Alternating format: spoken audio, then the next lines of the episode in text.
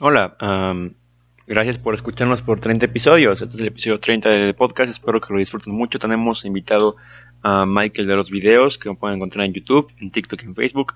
Es muy agradable, estuvo muy padre el episodio. Hablamos de diferentes temas durante un buen tiempo. Ah, es un episodio especial, entonces es más largo. Gracias por acompañarnos por 30 episodios, 30 semanas de subir contenido. Así que espero que disfruten. Ah, así que disfruten porque esto es de Movie Theory. ¿Y qué es de Movie Theory? Hola, esto es The Movie Theory, su podcast sobre cine. You love. Dedicada al amigo que me lo prestó, Sombrilla. No hay honor más grande que ser un charolasta. Dos, cada quien puede hacer de su culo un papalote. En este desierto viven los cuatro maestros del revólver. Bueno, 30 episodios, 30 ah, ya capítulos, o sea, 30 semanas donde sí grabamos podcast, 15 semanas seguidas que hemos tenido una racha muy buena. Ahora estamos ah, casi todos. No está Raulito, pero traíamos a alguien mejor que Raulito. Y es que por el episodio 30 del podcast tenemos al tercer Miguel en este podcast que ha venido, pero am, uno que la verdad me ha llamado mucho la atención porque es un youtuber ascendiente de cine, que es, es muy bueno, me gustan mucho sus videos, son muy entretenidos y los logra acomodar de una manera muy dinámica. Ah, aquí está Miguel Ortega. ¿Qué onda, Mike? Hola, hola, ¿qué onda? Muy, mucho gusto eh, pues estar aquí, ser el tercer Miguel, es todo un honor. La verdad es que ya tengo rato ah, viendo a, bueno, escuchando más bien a The Movie Theory. Ah, soy gran fan, entonces está esperando mucho este día, estoy muy feliz. Y, y sí, me pueden llamar Mike. Ma- o sea, él va a ser Mike, yo soy Miguel. Mucho Mike, el de los videos, es su canal de YouTube, por si quieren seguirlo. Su TikTok igual está muy divertido y es como de los mejores TikTokers de cine, o sea, que siguen como la dinámica de TikToker muy bien. Am, bueno, yo ah, soy fan de tu contenido desde poco tiempo, o sea, desde que empezaste a hacer más, así, a publicar más. Ah, Luis, creo que te conoce desde antes que yo, entonces, Sí, sí, ¿cómo sí. está eso? ¿Cómo se conocieron, amigos? Ah, pues precisamente fue así como, como tú dices, eh, creo que fue como mi segundo video, yo creo que lo, lo compartí en Cinemimir, en el, en el ya fallecido Cinemimir, o bueno, ah, no, no está, no está muerto, solo anda, anda, Anda de mimido. fiesta, ¿no? Anda mimido precisamente. Ah, y, y sí, ahí luego el, el Luis, el, el buen Luis eh, me dijo, oye, están bien chidos tus videos, eh, me enamoré de ti, yo le dije, yo también me enamoré de ti, Luis. Y ya, de ahí, ya, pues nos hicimos amigos, ¿no? Y luego ya después también descubrí de Movie, de Movie Theory precisamente pues por, por Cine Mimir, ¿no? Y por, creo que también fue por Cinematografilia cuando todavía existía. Sí. Y sí, aquí, aquí andamos en Sí, esta ah, onda, ¿no? Luis es el amigo online de todo el mundo, es el amigo de todos los niños. Sí, sí, sí. Nadie- nadie conoce. es una figura casi mítica, Luis, por todo el internet. Pero bueno, ahora vamos a presentarte a los demás. Aquí está igual Dante. Bueno, si nos escuchas, creo que ya conoces igual un poco más. Dante, ah, nuestro amigo mamador, el que más sabe en cuestión de teoría de cine de aquí. Y Roy, que es el güey que siempre está y es muy, muy cool. Es, es- el más cool de todos aquí. Y bueno, Mike, una pregunta que es obligatoria, aunque es casi muy difícil de responder, realmente es un poco insultante preguntarla, pero es obligatoria. Es como, ¿cuál es tu película favorita? Dime, para empezar. Película favorita. Estaba, estaba, estaba muy emocionado por, por responder esta pregunta en, en este, en este podcast. Y creo que es una, pues es una que para muchos es muy mid, o sea, muy normal. Y esa película es Uy, trabando.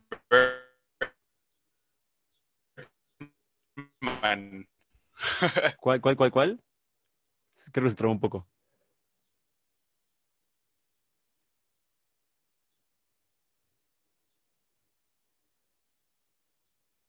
Pero estamos en 2021. No, no. Blockbuster, vaya, sí. A ver, perdón, perdón, se me trabó, se me fue internet ahorita, entonces, ¿cuál, cuál había sido? Ah, es No, te perdiste todo. Suele pasar, suele pasar en el podcast, disculpa. Sí, sí, está bien, ya, ya me lo esperaba. No, fue, es, es Birdman, Miguel, sí, sí. Uh, uy, uy, a mí me gustó mucho Birdman. Sí, y comentaba que es una, una, una decisión medio controvertida porque eh, hay muchos que incluso dicen que no es la mejor de Iñárritu y de hecho yo voy de acuerdo, creo que Amores Perros me gusta más, pero aún así comento que ah, ah, Birdman fue como la primera película que así de, de cine, pues no blockbuster, que yo dije, wow, esto está demasiado bien hecho, me encantó, quiero más, por favor, dame más. La primera Sí. película pretenciosa que viste. Sí, sí, sí. Está- Entonces, al día de hoy sigue siendo mi favorita, creo. A mí, a mí me gustó mucho igual Birdman cuando la vi. Mi papá no le gustó porque no le cae bien Iñárritu. Es muy, dice que es muy mamón. Muy Y cierto. Algo así. Ah, pero está, a mí me gustó mucho. O sea, la vi justo igual en mi fase de que estaba diciendo que Marvel no era cine. Entonces, ah, justo cayó como niño al dedo. Aquí ya todos vimos Birdman. O- Sí, ya. En efecto. Ah, huevo, está muy buena. Creo que es, es la que revivió, se fue Dante. Es la que revivió Michael Keaton, en mi opinión, en cuestión Sí, de actor. sí. De ahí ya solamente Dante volvió a entrar. Ah, ha tomado buenos, bu- buenas decisiones de su carrera. Y curiosamente, esa película es como hasta un tipo de como burla a su carrera, ¿no? De que fue como Batman, ¿no? O sea, es perfecto para interpretar el papel. Eh, y ahora va a ser otra vez Batman. Spider-Man. Sí, Ajá. ajá. De hecho, en- no sé si ubican la página de la crítica geek. Sí, Ah, pues yo un tiempo, un tiempo en que fui, fui admin y de hecho sigo siendo amigo ahí de Skynet y de todos esos chicos y chicas, pero un tiempo en que fui admin y uno de, los- de mis primeros memes fue así, pues cuando estaba de moda, fue como en el 2016 que estaba de moda eh, el tres doritos después, de que, ah, primero Birdman, así que cine pretencioso, critic- crítica la- al cine de superhéroes y luego tres doritos después, Spider-Man Homecoming. Spider-Man ¿no? Homecoming. Sí. Sí, es cagado eso. O sea, sí, es como Brad Pitt haciendo anuncios de perfume después de ser Tyler Durden y criticar los anuncios de perfume, ¿no? O sea, al fin y al cabo no es decisión del actor, pero queda chistoso porque es la cara que vemos. Sí, sí, sí. A ver, ¿qué te, qué te, mm, eh, inter- qué te metió a hacer videos de YouTube en cuestión de cine? O sea, ¿cuál fue como tu primera inspiración para hacerlos?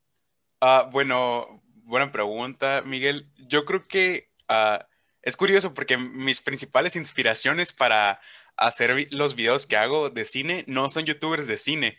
Ah, de hecho, pues ah, una de las más famosas de aquí en México es la Gaby Mesa de Fuera de Foco, que precisamente es de, es de mi ciudad, es de Hermosillo, Sonora, de aquí el norte, ¿no? Se notan que tengo un acento escucha el medio- acento. Ajá, medio así, que como que les quiero pegar, no es por eso, es, por, es porque soy del norte. Ah, pero ah, sí, ella fue una de mis princi- principales inspiraciones cuando estaba muy pequeño, como a los 11 años lo empecé a ver y ahí yo dije, yo quiero hacer videos, pero pues hasta ahora se dio. Y en cuestión de edición y del montaje y de el humor, no, no mi inspiración no, no fueron youtubers de cine, sino más bien unos youtubers americanos. eh, pues son varios, ¿no? Pero ahí como que se llevan entre ellos. Son Dani González, Curtis Conner, Oh, eh, no sé si los ubican. sí. Y, Roy igual. Uy. son- Sí, Roy es muy sí, fan de Simón. ellos igual. Sí, sí, y Drew Gooden. Drew Gooden, Bueno. no, Drew Gooden me encanta su humor. Sí, sí lo vi, Sí, de sí, hecho, sí lo vi en ti, cuando vi el video de la procrastinación. Sí. Sí, sí, sí, definitivamente esas son mis principales eh, inspiraciones y in- influencias también. O sea, trata- traté como de hacer un, ah, un mashup de eh, su humor y su crítica a las películas absurdas con, un, con mi estilo personal y una, ap- un, acercamiento más apreciativo al, al- al cine también, porque ellos como que nomás se burlan, pero Sí. también quise hacer una combinación de, ok, un- una crítica tipo las de, no, obviamente no tan profundas, ¿no? Porque no sé tanto de cine, pero así como lo hace Fernanda Solorzano en, en una parte de, del video y en otra parte burlarme de la película así como lo hace Drew, ¿me explico? Sí, eso, sí, eso- eso es lo que busqué, sí. No, sí, Drew Gooden igual es un gran... eh, Roy y yo somos fans de Cody Cole, Drew Gooden, Danny González, Curtis Conner. Eh, de hecho, Roy fue el que me introdujo a esos videos. Sí, y sí, hasta la fecha sigo siendo fan de Danny González, su crítica a películas de Walmart así mal hechas, ¿no? demasiado muy bueno. es- sí. Son muy buenos. Sí, eh, ¿qué te iba a decir? De hecho, justo de eso. Ah, de hecho, igual en Movie Theory empezamos a hacer crítica seria en un principio. Nuestro primer capítulo no intentamos decir ninguna mamada. Estábamos tratando de hacerlo lo más serio posible. Teníamos nuestros calendarios de qué películas íbamos a ver cada semana. Y de repente un día se salió de control.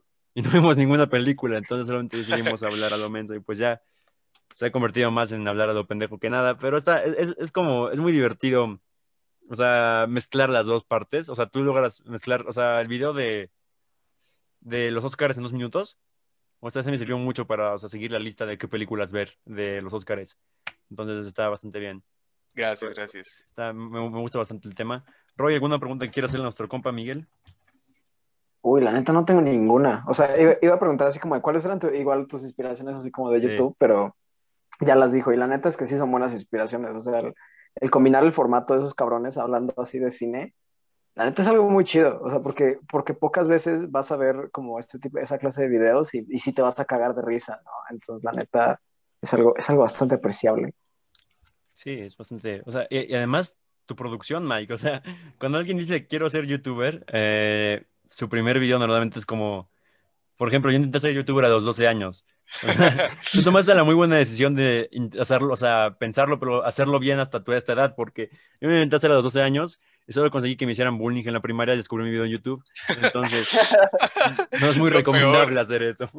No, y yo también, yo también tengo un secreto, Miguel, y es que también tuve como cuatro Oh, no. canales antes, antes de ese.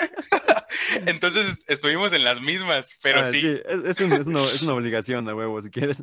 Sí, yo tenía mi video de YouTube donde solo te decía babosadas y según que son te subí un todo uno en toda mi vida. No, sí es, sí es horrible cuando descubren tus compañeros. Ah, no recomendable. Pero el, tuyo tiene una producción muy genial, o sea, el, audio, el video está muy padre, la edición, o sea, está profesional, o sea, está, está bien hecha, o sea, sí parece de youtuber que, que se dedica a ser completamente youtuber. Y eso está muy, muy padre. Y has crecido mucho últimamente. O sea, ya tienes una buena base de seguidores en, en YouTube, en TikTok. ¿Y cómo, cómo se sintió ese primer TikTok que explotó? Ah, bueno, primero que nada, muchas, muchas gracias, Miguel. Ah, la verdad es que ah, aun cuando sí, todo, ya tengo, gracias a, a Diosito, eh, gracias a Jesús, tengo ya 1300 suscriptores en este momento, eh, justo en ese momento, y como 5300 en TikTok. Y, y a pesar de eso, pues ah, los seguidores en TikTok son como, son como la mitad de los seguidores en YouTube, ¿no? O sea, no cuentan, no cuentan realmente, son Sí.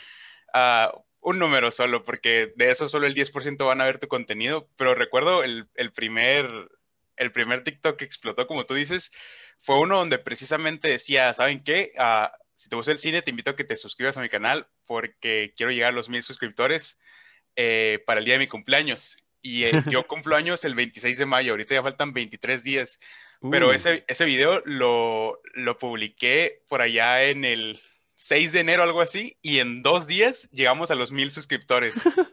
sí, Venga. Eh, la verdad es que sí estuvo tremendo, eh, pero después igual ahí tengo un video que lo explica todo, que dura 50 y 54 minutos, pero básicamente tuve ahí un altercado con la procrastinación y no subí videos por tres meses, pero ya, ya, ya estamos aquí de vuelta. de vuelta. Sí, sí, sí. Y sí, la verdad es que sí, ah, en parte fue por eso, ¿no? Porque de repente había un montón de gente siguiéndome en Instagram y comentándome y obviamente esperaba eso y era lo que más quería, pero el hecho de que fuera tan repentino sí me sacó un poco de onda y, y me asusté, vaya.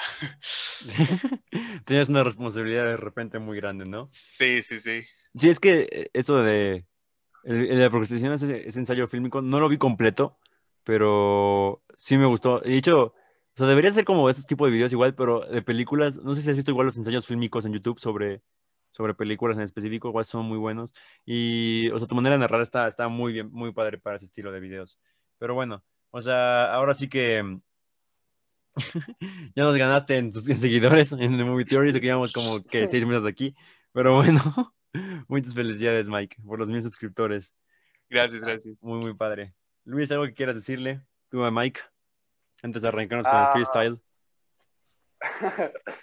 Pues no, yo quería que me, me hablara de, de su cortometraje, porque vi que hizo un cortometraje Mm. que subió ahí a, a su Facebook con tu hermana, creo, y la neta es que me gustó mucho. Ah, sí, sí, gracias, gracias Luis. Y sí, hice, hice un, hice un pequeño corto igual. Ah, pues fue como muy autobiográfico. Ah, De hecho, se llama Ese soy yo. O sea, porque literal se trata de, pues, yo, ¿no? De medio, medio narcisista, pero quise hacer algo así, pues, muy, muy sencillo. O sea, literalmente nomás lo grabé en mi cuarto y en el patio de mi casa. Y, y, pues era como para ah, lidiar con esta pues este pequeño ah, percance que tuve con la procrastinación por tanto tiempo y traté de plasmarlo en pues en lo audiovisual y sí, ah, ahí está en, en mi Facebook y en mi Instagram. No lo he subido a YouTube porque siento que es como un proyecto aparte, ¿no? De Michael de los videos. Claro. No, está, no está tan...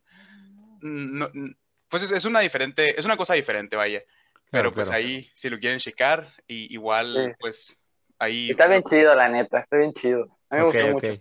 Lo voy a checar. La Sí, recomendación de Luis, muy bien. Ya está en Letterboxd para que lo agregue. ¿Mandé? Ah, Está en Letterboxd para que lo agregue. ¿Está en Letterboxd? ¿de verdad? No, no, no, te pregunto. ¿Qué, neta? ah, no. Mi corto está en Ah. Letterboxd. Sí, hubiera estado bien, bien surreal que ya estuviera. A lo mejor y lo agrego, sí. Ajá, es y- registrarse en una mamada, pero sí. Debe- Agrégalo, está. Sí. Vale, en tu Sí. ficha técnica ahí. Sí, estaría bien. Igual y luego lo vuelvo a compartir ahí por, por, por el grupo y, y sí lo agrego, lo agrego a Letterboxd. Me parece. Va, va. Ah, ahorita, paréntesis, Dante no, ahorita creí que estaba callado porque no le había preguntado nada, pero Dante está callado porque está en un proyecto, solo se unió porque le gusta el chisme y quería escuchar hasta el episodio 30. Entonces, ah, Dante está escuchando esto, pero está en un moon, entonces está salvando el mundo de amenazas intergalácticas ah, con un modelo de las Naciones Unidas. Así que por eso no va a poder hablar en estos momentos. Increíble. Hola, Y- Dante. Dice probablemente que hola, emoción del legado, yo sé. ok. Bueno, ya que hicimos toda esta ficha técnica, tu la pregunta obligatoria de, de película favorita, pues yo creo que es hora de hacer un poco de, freestyle al respecto. Y yo creo que eh, la semana pasada sacamos el especial de los Oscars, que era verlos en vivo, por lo cual no tuvimos mucha oportunidad de hablar sobre las películas en el Oscar. Pero esta semana, pues, bueno, Mike, tú ya viste creo que todas las películas nominadas. Sí, ¿o sí, no? sí. Sí, eh, aquí ya vimos bastantes. Luis, ¿tú ya viste algunas o no te pusiste al corriente, güey? No, no vi nada de, de las nominadas. Pero es que no tuve tiempo. Te voy a spoilear, güey, pero está bien. Ya, te, te Me voy a mereces. quitar los audífonos en los momentos exactos. Te lo mereces, Ya. güey. Tuviste una semana Desarrollé una más para habilidad. verlos. Desarrollé una habilidad. Tuviste demasiado tiempo, Luis. O sea, la semana pasada quería hablar de las películas en los cortes comerciales y cada vez que decía algo decía, ¡No! Y se, se enojaba porque quería. Le di una semana y ni así las vio. Roy, ¿tuviste alguna que- más? que- Ah, no, no vi ninguna más. La que quería ver era Rock, pero, pero ya no la vi. Eh, al Tiempo. menos Luis sí vio algunas más. O sea, antes, digo, Roy sí vio algunas más antes. Pero bueno, a ver, primero que nada, aquí hay algo interesante. Dante y yo ah, nos enojamos porque ganó No Más Land, pero, o sea, porque o sea, es casi como un hábito de nosotros enojarnos, ¿no? Sí, sí. Para Pero, mí también. o sea, ¿tú cuál querías que ganara? O sea, a ver, ¿cuál me creías que merecía que ganar y cuál querías que ganara?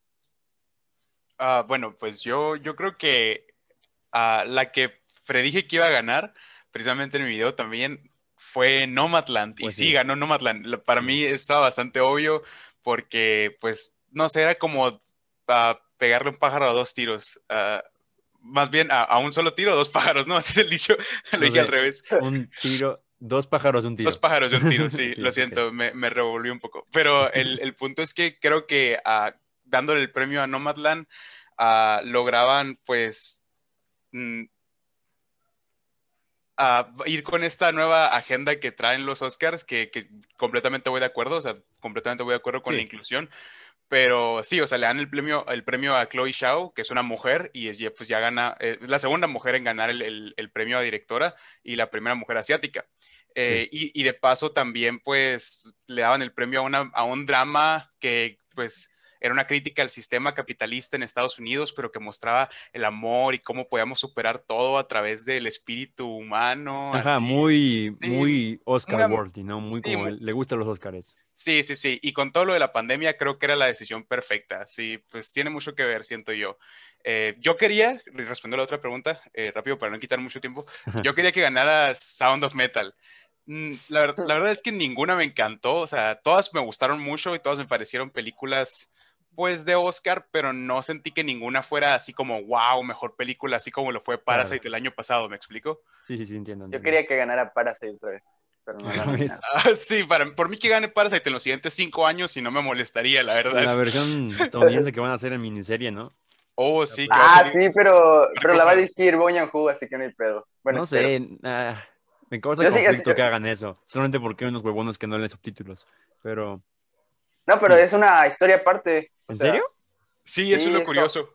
O sea, no va a ser, no va a ser un remake. Ajá, será Uh. como una historia situada en el mismo universo y no sé cómo va a funcionar eso porque yo imaginaba que Parasite pues estaba situada en nuestro universo, ¿no? Entonces, Sí. Kim Park volverá en Avengers Endgame o cómo va a Ajá. estar eso. sí. Ah, no, la que sí me hizo enojar ahorita la noticia, bueno, ahorita volvemos aquí, Mike, es que van a hacer el remake de el, el remake americano de Drock con Leonardo A- a mí- a mí- DiCaprio. A mí sí me interesa ver esto, güey. O No sea, me molesta. ajá, o sea, es interesante porque es Leonardo DiCaprio, ¿no? Y, y es, o sea, Sí, es que es una idea muy ambigua, güey, pero. Y, o sea, la película original está bien vergas, güey, pero. mm, Sí, ¿quién no quiere ver a Leonardo DiCaprio bailando borracho, güey? o sea, él puede hacerle muy bien perfectamente el papel, pero no sé, los remakes americanos no, o sea, no me gusta de dónde vienen y no me gusta normalmente a dónde van.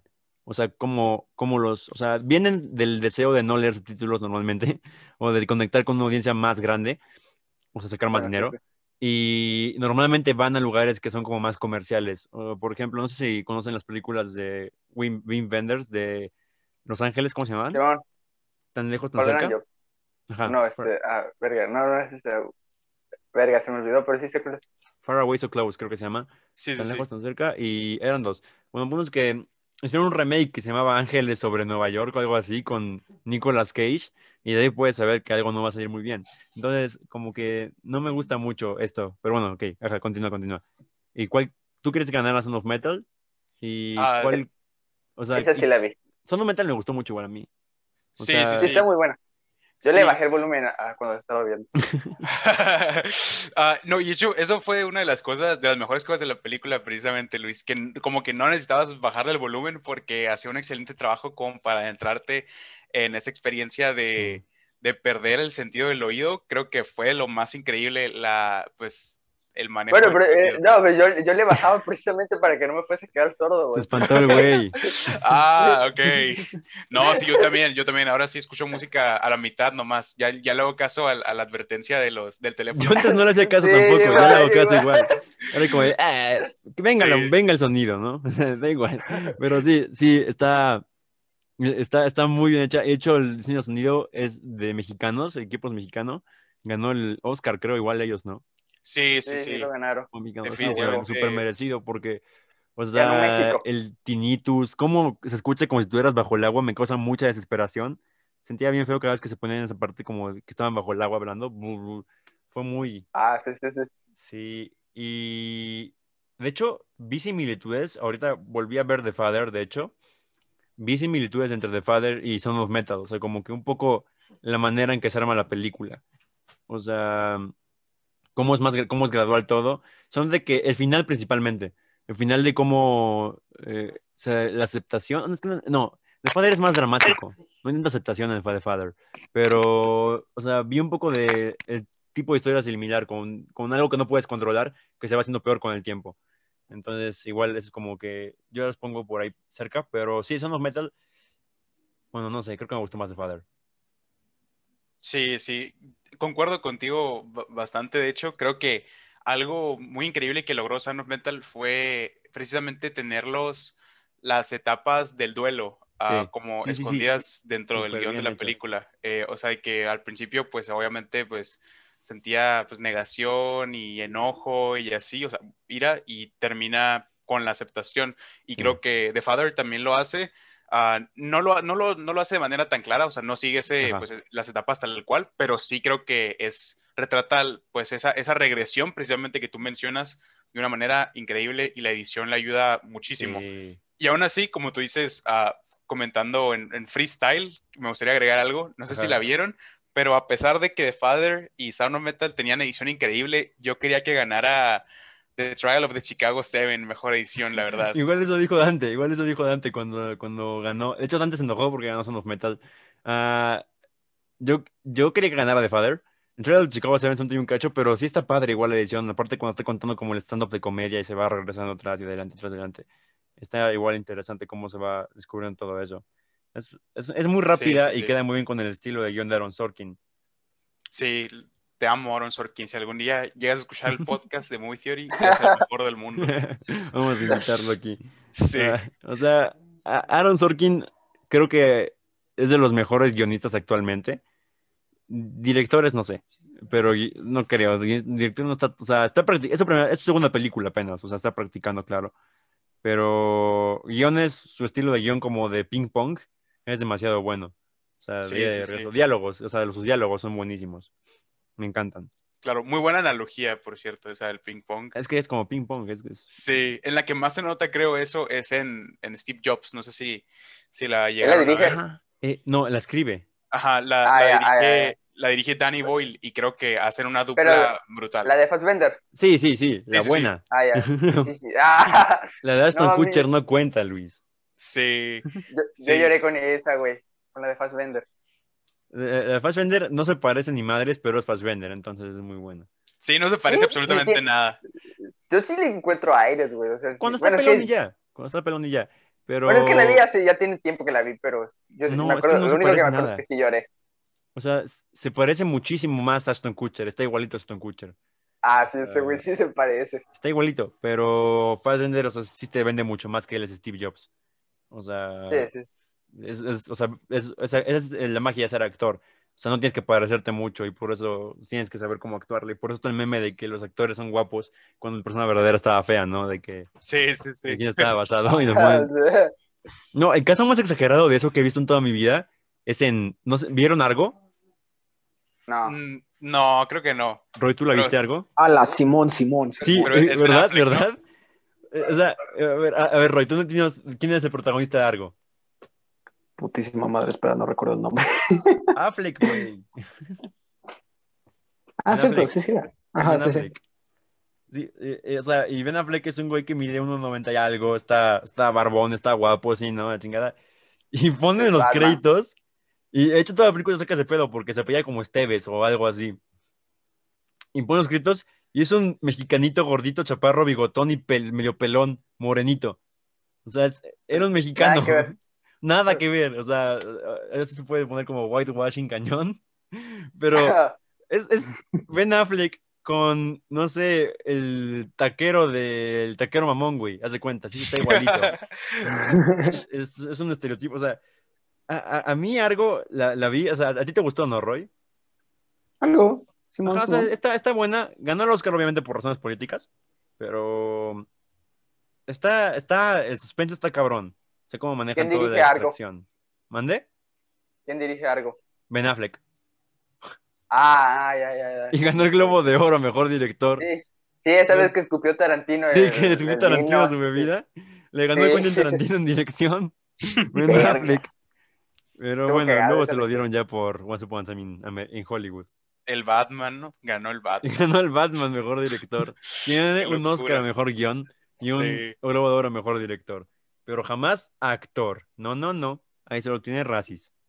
Entonces, es que sí no es muy buen actor. O sea, su- ahí su hermano sí le gana por mucho. Casey Affleck es muy Sí, es no verga ese güey. Sí, la verdad, sí. Ese, ese sí se lo lleva por las patas. Pero, ¿Ya viste Manchester by the Sea, Mike? Sí, sí la vi, claro. no, sí, Eh, sí. Sí, Creo que fue la primera película con la que. No, olvídalo, es la segunda película con la que berreo feo. Me, La- me dio frío cuando veía Manchester Sea. Yo sé que vivo donde hace calor. es que sí está, sí está como cabrón el, el- el clima ahí, cómo se ve. La Sí, primera el película con la que lloré feo fue Cinema Paradiso. Así es la. Uh, yo también, güey, no mames. Sí, Ah, ¿Tú la viste, Mike? igual. No, la tengo, la Te tengo en Blu-ray precisamente. Perdiendo. Y no la Estás tengo. perdiendo. Eh, Es- ese final es hermoso, güey. Es, es de los mejores finales que he visto en toda mi vida, güey. Eh, no, película. no spoileen, ¿eh? Porque eso sí la quiero ver. Aquí la tengo y, y no, no la he visto. Luis, ponte a gritar como Luis cada vez que vamos a hacer un spoiler. Pero mira, ve- mira, mírate la versión de tres horas, porque esa es la, esa es la chida. la Hora. director. No. Sí, No, Luis, ¿cómo? ¿Cómo, Luis? La mejor es la que no es del director. De hecho, justo te iba a dar No, ese consejo. Es que mira, esto es, esto es un caso interesante. Ah, Bueno, yo vi la del director y a mí me encantó, güey. Es que, a ver, yo primero vi la que no es del director. Yo primero vi la, la theatrical release. Porque es que es interesante. Eh, Cinema Paradiso salió primero como la versión del director, de tres horas en el cine. Y fue un fracaso comercial. Entonces le dijeron, güey, si quieres que salga a Estados Unidos, córtala, porque si no, no va a salir bien. Y la cortó y la mandaron a, a otros países y fue un éxito, ganó el Oscar a Mejor Película Extranjera, ¿no? Y yo vi las Es que no dos. he visto, no, yo no he visto la de la versión de, de cines, pero, pero no, no sé, es que no sé qué le corten, güey, porque Mike, pues la te quiero la spoilear, güey. No, Pero no. O sea, a ver, a ver, a ver, Mike. Tápate los oídos por 30 segundos. Ok, ok, ok. Quiero discutir esto con Luis. Luis, el final Ah. que tú viste en la, en la del director es cuando se encuentra otra vez a su novia. No. O sea, no. es, es de los besos, ¿no? Sí, a huevo. Pero Eh, se encuentra- Pero de hecho, lo de- sí, se encuentra, sí se encuentra. En de la todo, sí. del teatro y Carolis no se encuentran. Solo Ah, cortan. Sí, sí, sí, me eso, eso, eso había escuchado, pero pues no le veo la gran cosa igual, o sea, este, a mí sí me gustó que se hayan encontrado. Muy optimista el güey. Ok, ya, No, puedes es volver. que Ya, sí. ya puedes volver, Mike. Bueno, no sé. Mike. Sí, con los oídos tapados. Ok, ya, ya, ya fueron 30 segundos. Ya, ya, ya, ya. Ok, ok, muy bien. Ya, ya, ya dejamos de hablar de eso. Ok. Sí, es algo, es algo, no es mínimo, es bastante, pero es, es un detalle importante. Vete las dos. Vete las dos, valen la pena las dos. Ok, pero vete primero la, la theatrical porque es menos pesada, en mi opinión. Dura Muy como bien. dos horas, ¿no? Ajá, dura dos horas. Y la del Igual- director dura tres. Las películas ah, así largas como que sí me gustan cuando, pues, cuando pasan cosas, ¿no? O sea, no, no he visto así ese tipo- de que Satantango y todas esas que son larguísimas y que ah, no que pasa nada, pero si, pas- si sí pasan cosas, la verdad es que me la paso bien. De hecho, acabo de ver el Snyder Es que, es son más encantó. contem- es que son más contemplativas, güey. Es como la de, ah, verga, se me fue el nombre, la de A24, la del fantasma. Ghost Story. Ghost Sí, Story. pero esa dura una hora y media. Pero la- Ajá, me- pero creo es- que se refiere a la escena del Pai, ¿no? Ajá, Snyder Pie. No, no, no. En no- general, no- en general la película es Ajá, en contemplativa. general, güey, le aburre mucho, güey, pero es muy contemplativa, güey, pero sin embargo en esa contemplación pasan varias cosas. No, güey, es que, y- mira, es que la contemplación para mí debe estar ah, en parte justificada. Y en segundo lugar, si vas a hacer una película contemplativa, ten en cuenta que ya se va a hacer larga en sí misma. Y si la haces Sí. larga ya, más larga aún, se va a sentir enormemente, o sea, o sea, va a estar solamente un güey que está haciéndolo como un reto va a verla, básicamente. Sí. Sea, Pero Eh, mi- mira, mira el exposure, Mike. Te va a gustar. Uy, sí, sí, sí le tengo muchas ganas a, a todo lo de Sion Sono, especialmente eh, a Sí, Exposure. em- em- empieza con esa, güey, porque, o sea, a ti que te gusta mucho, tú que eres religioso, ¿no eres católico? Ah, sí, cristiano. ¿Cristiano? Eh, eh, cristiano, perdón, sí, perdón. Eres mi enemigo. perdón, perdón. es cierto, yo soy católico. No, no, para Habla mucho, habla, habla mucho de la religión, güey. O sea, no es como una, una crítica a la religión, pero sí es un tema principal en la película. Si Así quieres Claro, ver claro. películas largas de religión, ve el Snyder Cut. Sí. sí, el Snyder Cut, la verdad es que, de hecho creo que no hubo tanta simbología religiosa. No. eh, eh, fue en la que en la que más se calmó, en la que hubo, en la que sí se pasó de lanza fue en Batman v Superman. Estaba Fue como loco ahí. demasiado, sí. ¿A ti te gustó, no? Ah, Batman v Superman, am, de hecho, No, acabo- el Snyder Cut. ah, el, el Snyder Cut, sí, sí me, me gustó A mí bastante. me mamó. Eh, de hecho, esa semana sacó un video hablando de, de esa trilogía porque me la eché en una noche, las tres películas. Y ¿Qué? Sí, Mira, de hecho, de hecho, eh, ahí, ahí, hace, antes de ver el Snyder Cut, te hubiera dicho que estabas loco y malito de la cabeza, güey. Pero después de ver el Snyder Cut, creo que mejoró mucho Batman v Superman para mí. O Sí, sea, sí, en totalmente. retrospectiva, se ve como una película no buenísima, pero decente y se sostiene. Porque, o sea, lo de la muerte de Superman, o sea, como que se logra arreglar bien ya en el Snyder Cut. O sea, sí estuvo buena. Cut me encantó a mí y eso me preocupa, pero me gustó mucho. Sí, Me gustó. totalmente, me siento igual. Y, y de hecho, hablando así de, de películas largas y contemplativas, creo que ah, me gustaría comentar algo, y es que creo que es un punto muy importante el que mencionan de que cuando una película es contemplativa, inmediatamente pues ya pro- promete que va a ser larga. Y, y en el caso, por ejemplo, de, del, del Snyder Cut, que pues va por un cine pues más blockbuster, pasan demasiadas cosas y nunca dejan de pasar cosas Sí. y, y la, la otra opción cuando es una película larga es que sea contemplativa, pero cuando es una película contemplativa, para mí tiene que estar, aparte de justificado, tienes que hacer algo chido con, con la edición y con la cinematografía, si no, Ah, sí, definitivamente me voy a aburrir. Por ejemplo, la que vi hace poco, que no sé por qué no la había visto por tonto, yo creo, es Güeros, que es una Ay, película qué hermoso, Sí. Amo güeros, amo güeros. instantáneamente entró en mi, en mi top 4 porque es una Sí. película, es un road trip eh, disfrazado, porque en realidad es una, es, pues, es una crítica social y, y muestra pues una parte de la sociedad que rara vez se ve en, en el cine mexicano. Y, y es una película muy contemplativa y como que en muchos momentos no pasa nada y, y como que a veces nomás andan platicando, pero en todo momento luz hermosa y la edición me ultra Sí, fascinó. sí, sí, Lo mejor sí. que he visto en mucho tiempo, sus influencias de la nueva ola francesa, genial. Entonces, Sí, la sí, fotografía de Güeros sí. es muy hermosa, güey. Eh, eh, ese, estoy seguro que Ruiz Palacios es de los mayores fans de la nueva ola francesa. ¿Viste Museo, Mike? No, la, la descargué y no la he visto, pero sí, definitivamente la voy Mira, a ver. a mí Mírala, güey, mírala. Museo me encantó igual. O sea, no está al nivel de Güeros, pero me gustó creo que igual o más incluso, porque Museo tiene fragmentos que parecen incluso a- aspirar a hacer fotometraje en una parte cuando están robando las cosas, Luis, que se quedan como que Sí, sí. quietos mientras salen como fotos. Sí, O sea, eso es como que muy de Chris Marquero. O sea, hay, hay muchas influencias ahí. Y.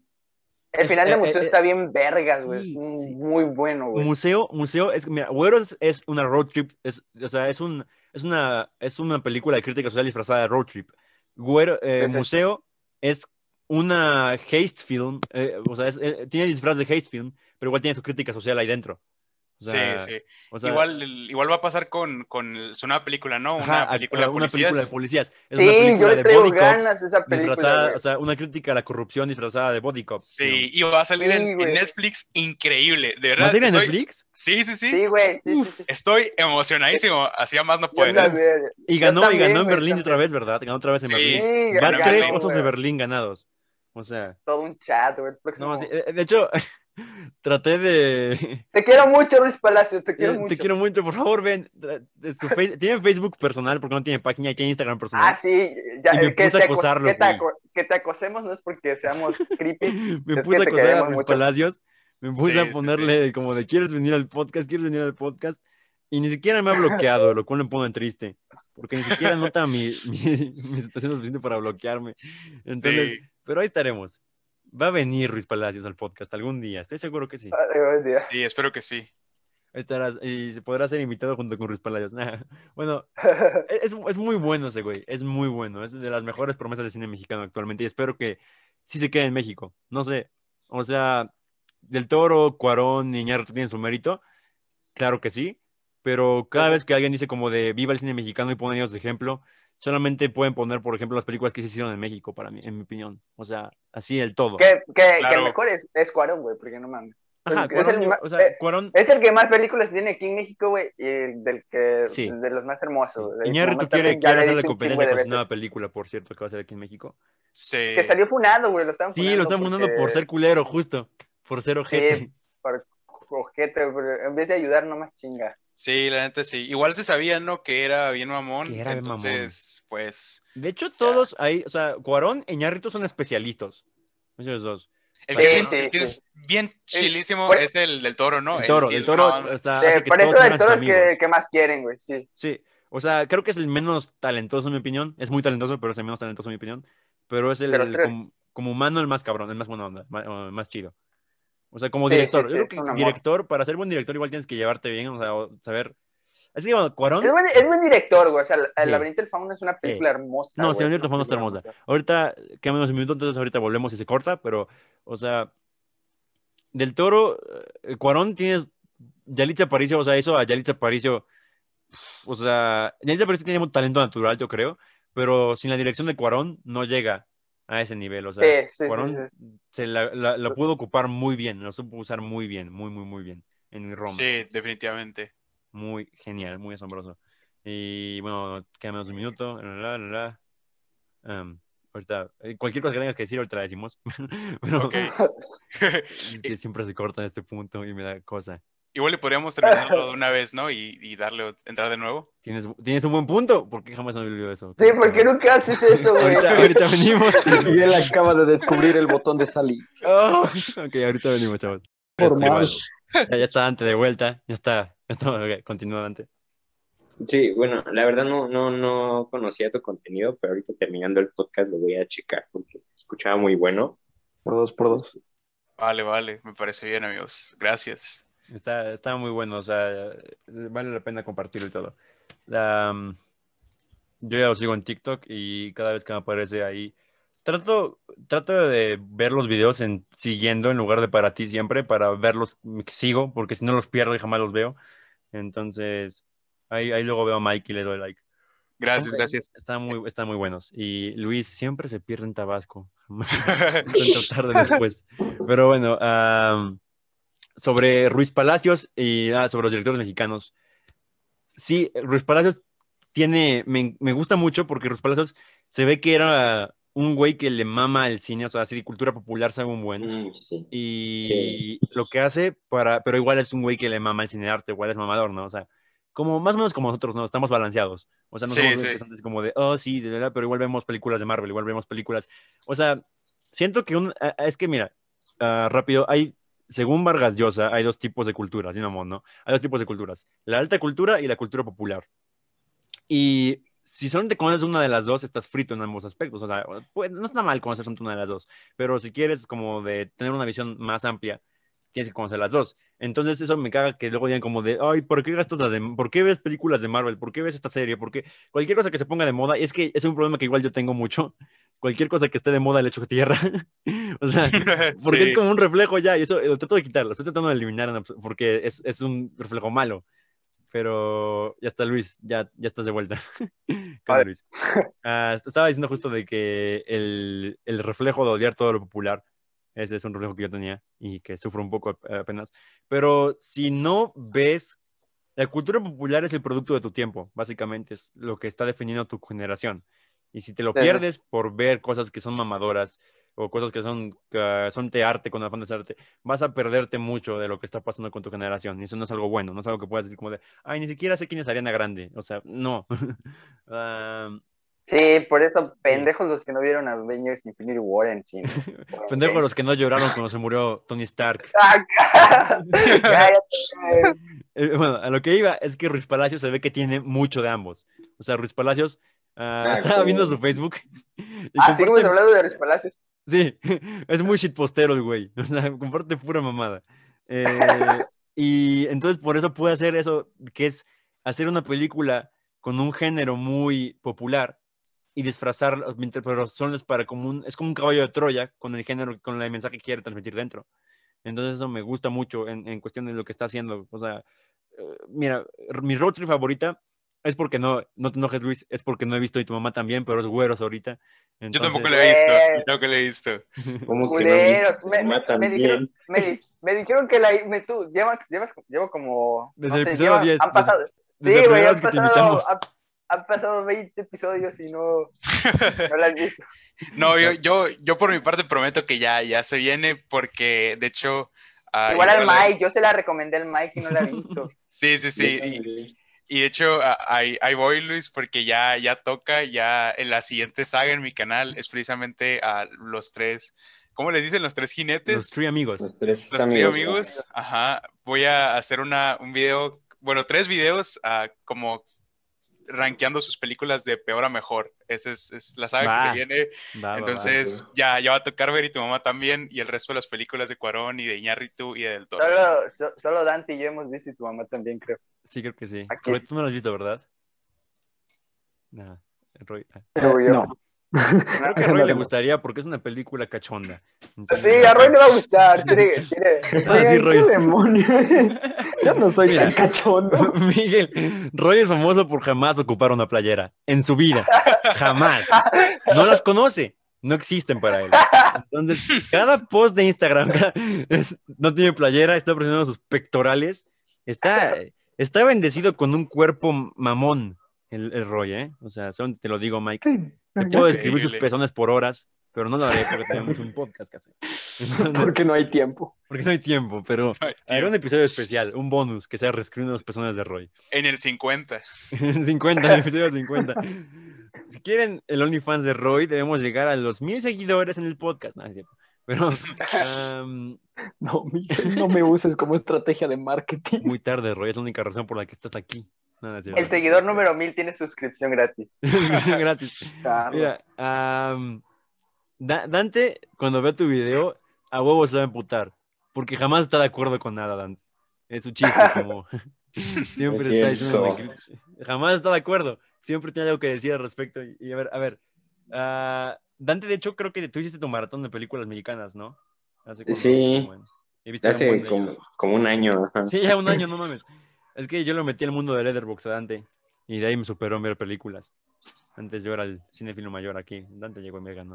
Pero Y luego me ganó Luis. ya luego ganó Luis. Luis se puso bien bestia de repente, güey. O ¿Cuántas sea, iba atrás de ambos y ahora ya va como 800.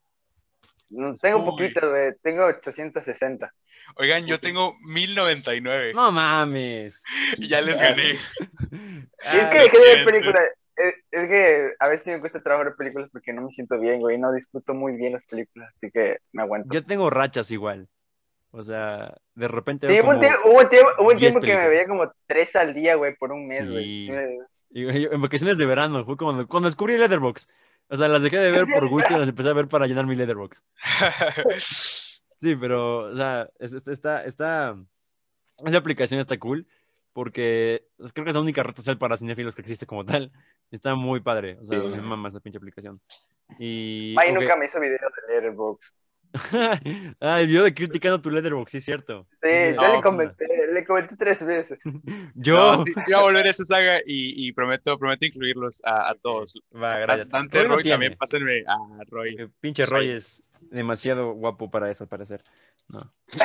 Pero yo las únicas películas que veo, son, las únicas películas que veo son de Guacalibus o películas malas que encuentro por ahí, ¿saben? Sí, Roy es nuestro experto, nuestro experto en camp. O sea, en películas malas, Roy es. O sea, eh, eh, cuando estábamos en la escuela se la pasaba viendo Who Killed Capitán Alex de Uganda. Está muy bien ugandeando, es, es una maravilla. Igual Sí. también deben estar en Letterboxd, ¿no? Sí, están en Sí, Letterboxd. está. De hecho, tiene portada. Ah, bueno, nuestra recomendación de siempre de Roy ah, y mía. ¿Has visto Kung Fury? Sí, sí, claro. ¡Ay!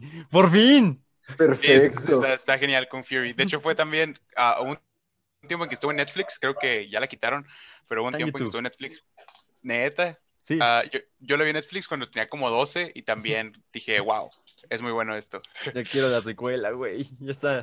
Ya acabaron de No sé grabar, creo. No sé cuándo voy a Oh. sacarla. Pero No sé qué es eso. Eh, Kung Fury es... Luis, busca en YouTube Kung Fury, dura media hora. Es... eh, Te vas a cagar de risa. No te... No, no, no te quiero explicar más, pero... Sí, no, ni siquiera ya es descriptible. No, no es descriptible, no se puede describir. Sí. Luego, luego tiene el meme, ¿no? El meme de Hackerman. Hackerman, ahí salió. Ahí salió Sí. Hackerman. Demasiado oh, bueno. Creo que ya sé cuál. Sí, es- Demasiado bueno. Es una carta de amor a los ochentas, es una carta de amor a Serie B, es una carta de amor. Es, es, es, la mamada esa película. La secuela ya viene, ya se acabó de grabar con Michael Fassbender, Arnold Schwarzenegger como el presidente. O sea, va a ser una mamada. Entonces sí quiero verla igual. Pero sí, ah, ¿en qué estábamos? Eh, no sé, siempre No pasa sé, me esto. perdí, güey. Siempre se nos perdemos. Ah, Dante, ¿quieres decir algo, algo al Miguel ahora que ya puedes hablar, güey? Este, no, pues ya hace rato escuché todo lo que, todas sus referencias y su historia. Ah, bueno, a ver, Entonces, no, Mike. sí. ah, ¿Tú lees cómics, Mike? No, me estoy confundiendo. Sí, sí, sí. Sí, sí, ok. De, de hecho, justo hoy empecé a leer eh, Invincible. Sí. ¿En qué número vas? ¿En qué número vas? Bueno, estoy haciendo, yo soy muy, muy obsesivo, soy así la definición de nerd, o sea, cuando algo me gusta, me tiene que gustar demasiado. Entonces lo que estoy haciendo es que estoy leyendo absolutamente todos los cómics que existen de Invincible, del universo de Invincible, incluyendo los de los Guardianes y los de Eve y los de Rexplode. Y eh, en, cronológicamente los primeros son los de Eve y los de Rexplode y ya los acabo de terminar de leer, o sea que ya voy a empezar con la, ¿Qué? con la serie ya tal cual de Invincible y es muy bueno, es muy, muy bueno. Ni siquiera empezaba la serie tal cual y es muy buena. Yo, yo solamente leí el de Eve porque me pareció una recomendación de que quieres ver su origen, aquí está, pero hasta el cómic 50 y algo. O sea, yo voy en el 60 y algo y, o sea, solamente tie-ins que leí de Invisible fue el crossover con Spider-Man y... Uy, ya quiero llegar, ya quiero llegar. No es tan bueno. es bastante como... es, es solamente por el fanservice, ¿no? Pero... O sea, eh, eh, Invincible... Mira, ¿sabes qué me mama de Invencible? O sea, de, en, comparación con otros cómics. Ah, me encantan los cómics. O sea, mi favorito, obviamente, como buen básico, es Batman y toda su Batifamilia. Ahorita estoy leyendo de DC Comics, el cómic de Batman, eh, Suicide Squad, Nightwing. O sea, ahorita voy siguiendo esos, mensualmente. Pero lo feo de esos cómics es que jamás hay conclusión. No se puede analizar una obra con, sin, que solamente tiene inicio, inicio y ya. Porque sigue y sigue y sigue y sigue y sigue. Se puede analizar por tomos, ¿no? Por, por sagas, o Sí, sí, por, sí. eh, pero jamás se puede analizar la obra en sí entera, la mensualidad de cómics. Ah, con Invincible hay un inicio, un medio y un final. Y eso es perfecto, porque se puede analizar. e- Es un superhéroe que crece de verdad. O sea, es lo que Spider-Man aspiraba en un principio a que un- uno que empieza como mencito que crece, pero Spider-Man ya va como 50 años y tiene 30. Entonces, y no lo quieren, no le quieren dar hijos, no lo quieren casar porque les da miedo ca- cagar el status quo, ¿no? Pero Invincible crece, o sea, Le eso me mama. O sea, no te voy a no le spoilear dan nada hijos. más, o sea, léelos tú, pero es, es genial ver su crecimiento, es genial ver todo lo que pasa con él en el cómic. Es, yo, yo ya lloré en el cómic, yo ya sentí bien bonito en el cómic, o sea, es, es, es hermoso, es genial que lo estés empezando a leer. Igual léanlo todos. eh, Y la serie está muy bien porque igual está escrita por Kirkman. Sí, sí, sí. Y de hecho, ah, eso es lo que me tiene muy emocionado, porque sí estaba enterado de que crecía y, y también se, ya confirmaron la segunda y la tercera temporada, de, temporada. de Invincible y también Kirkman dijo que se tiene planeado, pues bueno, no, se- no, no se tiene planeado, pero del cómic dijo que se pueden hacer hasta 5, 6, 7 temporadas. Sí. Entonces, para mí en un Sí, mundo fácil. ideal, lo, lo más increíble que se podría hacer sería hacer como 6 temporadas y terminar con una película live action que también Sí. está confirmada con Steven Yeun, o sea, que hace la voz de Invincible. Ya, ah, ya de crecido. grande, sí. O sea, está mí- confirmada una película de live action. Está Sí. confirmada la película de action. creo. Sí, pro- No. producida por, por los Seth de The. Voice, por Seth Rogen, ajá. Ajá. Sí, e- A eso, la es- eso es interesante. Porque si le pueden, eso estaría muy, muy- estaría muy perrón, ¿eh? Creo que sería la primera vez que una, peli- una serie animada tuviera una película de live action como continuación. Eso me Sí. mamaría de ver. Y Steve Jobs está, igual, sí está genial para el o sea, es la voz. Y ajá, sí podría crecer en paz. O sea, es que, ajá, son 144 números. Creo que la primera temporada abarca del 1 al como 15.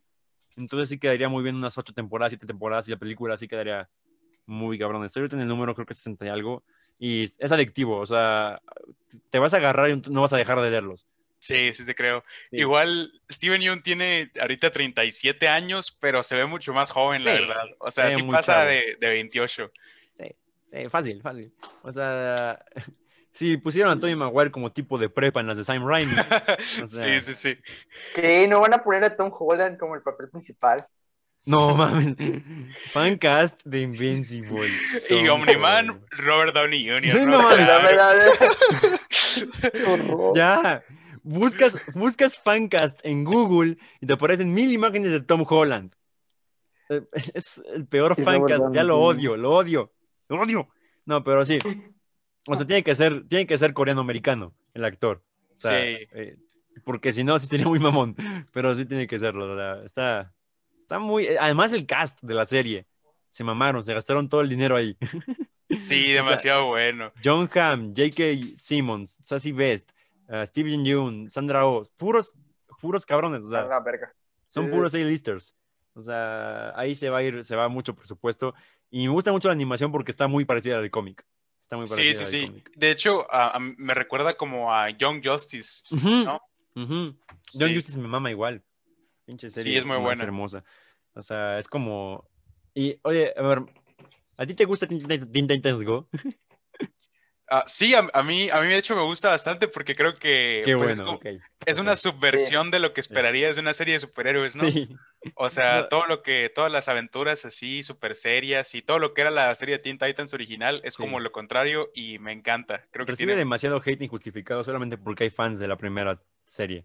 Es sí. muy buena, güey. A mí me gusta mucho. ¿Go Y o la serie original? El, el No. 90% de, de los que lo critican son señores que ni siquiera la han Sí. visto. O sea, simplemente. Exacto.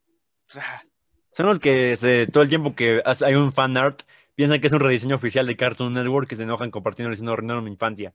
Sí. De hecho, de hecho hay, un, hay un crossover, ¿no? De los Teen Titan Ghosts con los, los, originales. Sí, y con Young Justice. Igual, tienen su crossover. Yo, vi la, yo fui a ver la película al cine. ¿Tú ya la viste, Mike? sí, la vi en el cine también. Es, es la mamada, güey. O sea, cuando apareció Stan Lee, me estaba cagando de risa. Sí, O me reí demasiado. Ni- eh, nunca había reído tanto en el cine. Sí, creo que yo tampoco. caricatura. Luis, ¿tú la viste? No, no la vi. Es que en contexto, aparece Stan Lee como sí mismo, porque van a hacer Sí, sí, una sí. película ellos, y aparece Stan Lee diciendo como, oh, soy Stan Lee listo para hacer otro de mis icónicos cameos. Y dice como, esperen, ¿esta es una película de DC? Oh, diablos, mejor me voy. Y crees que no va a aparecer más. pero de repente se avienta cuando están en una persecución, se avienta sobre el coche y dice como de, no me importa que sea una película de Disney, voy a hacer mis cameos, cameos, cameos, cameos. No tienen que aventar del coche para que se calme. Pero está, está, está buenísima esa pinche película, súper autoconsciente. Y de hecho, en ese branch, pero para adultos, quiero ver la serie de Harley Quinn. La que Uy, está en sí. HBO Max. Sí, yo también, yo también la estoy esperando. En cuanto llegue HBO HBO Max, Max, eh, sí, la voy a ver. ¿Por Porque me da, clips? sí, sí soy, sí, soy pirata, la verdad, pero Eh, igual. me da flojera buscarla Aquí completa. todos somos sí. piratas, solamente el que no vino no es pirata. Raúl es el que no vino del podcast, él está en contra de la piratería. Ah, pues será millonario. Tiene su PC gamer el cabrón, pero bueno. ya Está. Tiene su YouTube Premium la chingada. Che. Aquí somos cinéfilos humildes. ¿Sabe? ¿Quién tiene dinero para comprar Criterion cada ocho semanas? Cada vez que quiera hacer una película. Criterion Oh, con eso. el sueño. Sí, ojalá. Algún día, Wright, ¿no? que con el partner. Criterion. Sí, güey. O ir a robar, o que nos inviten al armario y ir a robar todas las pinches películas como Cuarón Pavlovsky. Ah, sí, sí, mamaron. Lo vi güey, y me cagué de risa, güey. Solamente fueron a Sí. asaltar el lugar. Sí, ni hablaron ni nada, nomás fueron a, a lo que iban, güey, a agarrar películas. Nos valió madres de que estuvieran grabándolos, ni siquiera las comentaron, malditos. Pero está bien. Es, es, es respetable eso. Pero, o sea, los, de- o sea, los DVDs me, me maman igual. Yo quiero. Mi único DVD así de edición especial que me mama es uno que tengo de Casa Blanca, de 100 aniversario, creo, algo así. Pero. Yo- 100 Sí, aniversario, yo tengo varias, yo tengo un chingo de películas igual, tengo como una 70, 80 en DVD y Blu-ray. Igual, ajá, eh, pero siempre las veía como algo me. O sea, las tenía ahí, pero no las veía porque, pues, o sea, DVDs como que no se ocupan hace un chingo de tiempo. O sea, e- es, como los, es como los vinilos, ¿no? O sea, yo veo como un- una evolución similar. Um, llega, llega el CD y los vinilos se hacen obsoletos. Llega el streaming y los vinilos de repente a todo el mundo le gustan de nuevo. O sea, porque son como eh, objetos de colección, cabrones. Eh, y luego pasa lo mismo con los DVDs y Blu-rays, ¿no? Llega Netflix, nadie los quiere, y luego llega como en aspecto de colección, ya no se quieren ese aspecto, porque pues en sí mismo ya nadie los quiere. Entonces es como algo interesante lo que pasa con la evolución de las cosas ahí. Ay, Sí, sí. oye, y Miguel, ¿tú eres fan de Kanye? Uy, sí. Sí, ok. Sí. Ok. Uy, ok. eh, somos más amigos. No, de nuevo. Sí, Fre- sí. Friendship ended with Luis. My new best friend is Miguel. no es cierto, Luis. No, sí, es que vi tu No, foto ah. de perfil, video de que compartías a Kanye, y sí, ok, me mamo igual, me mamo igual. sí. Y de ¿Cuál es hecho, su álbum favorito? ¿mandé? ¿Mi álbum ¿Cuál es favorito? álbum? Sí. Eh, O sea, como todo básico, empecé diciendo que era My Beautiful Dark Twisted Fantasy, pero empecé a escucharlo más y está eh, un close match entre Life of Pablo y mm, Ye. Uy, muy bueno, muy bueno. Entonces, ¿te, te gusta el, el New Kanye, no? El- ajá, es que el Old Kanye, o sea, me gusta mucho el rap old school, pero el Old Kanye es como 2000 tempranos, estilo ropa baggy y la chingada Eminem, ¿no? O sea, como de esa época. O Dr. Dre, no, Jay-Z, pero no me gusta tanto, me gusta más la etapa experimental, cuando empieza como Sí, a experimentar sí. más con todo. O sea, sus, sus letras siempre son cabronas, pero su forma de rapear no es por lo que más me gusta de él, porque su voz no es como que muy, o sea, es, es hasta incluso como aguda para ser, o sea, rapero. Pero lo más cabrón es su producción y sus letras. Sí, definitivamente. Sí, apenas tuve una discusión con un amigo que eh, sobre porque me atreví a decir, dije que, que Kanye West hizo famosa Taylor Swift de broma y ahí salió todo un debate de qué era arte y qué no era arte. Entonces, es, es, es todo un tema Kanye West, pero es muy polémico, pero es un gran músico, en opinión. Y de hecho, mi director favorito es igual su director favorito, ah, Alejandro Jodorowsky. Entonces, Ah, sí, hay una foto de, de, de Kanye con Jodorowsky. sí, lo, lo entrevisté, Sí, le sí, leyó sí. el tarot Jodorowsky a Kanye. Eso está muy cagado. Pero... Qué risa. O sea, a, a mí se, a mí se me hace. A mí está, o sea, si van a hacer Dune, háganla dirigida por Jodorowsky, güey, y con música de Kanye West. Uy, uy, uy, no. Estaría increíble. O sea, eh, güey, ¿alguien aquí ha visto el documental de Dune by Jodorowsky? no, le tengo de ya está ganas. hecha. Es que, ja, quiero que fracase la de Villeneuve. Sí, sí, sí. La neta sí va a fracasar porque le sacaron un tráiler nomás y no han dicho nada. Están muy calladitos. Yo digo que estar bien fea, la verdad. Fue, fue- fue- fue por la pandemia, porque iba a salir en Sí. noviembre, octubre del año pasado, pero ya por la Pero es que yo vi el documental de Jodorowsky y antes, o sea, que estaba emocionado por Dune, ¿no? Pero vi el documental y ahora quiero que, que se cague en sí misma. O sea, quiero que sea mala para que vuelvan los derechos a Jodorowsky o algo así de alguna manera milagrosa y pueda hacer su visión de hace mil años. Porque pero ya, ya, ya, ya está bien ido Jodorowsky, güey. Está no loquito ese importa, güey. Él va a vivir hasta los 300 años. Ese es su objetivo de vida. Eso dijo él. o sea, no sé, me, me gusta mucho ese güey. O sea, empecé como igual irónico diciendo que me gustaba mucho ese güey porque es bien raro.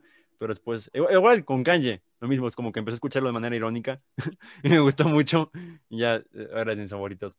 Pero sí, ok. ah, Solo he visto la montaña sagrada de este, güey. ah, no, esa justo no la he visto. He visto todas las demás, excepto la montaña sagrada. Pero igual quiero Está verla. muy chida, güey.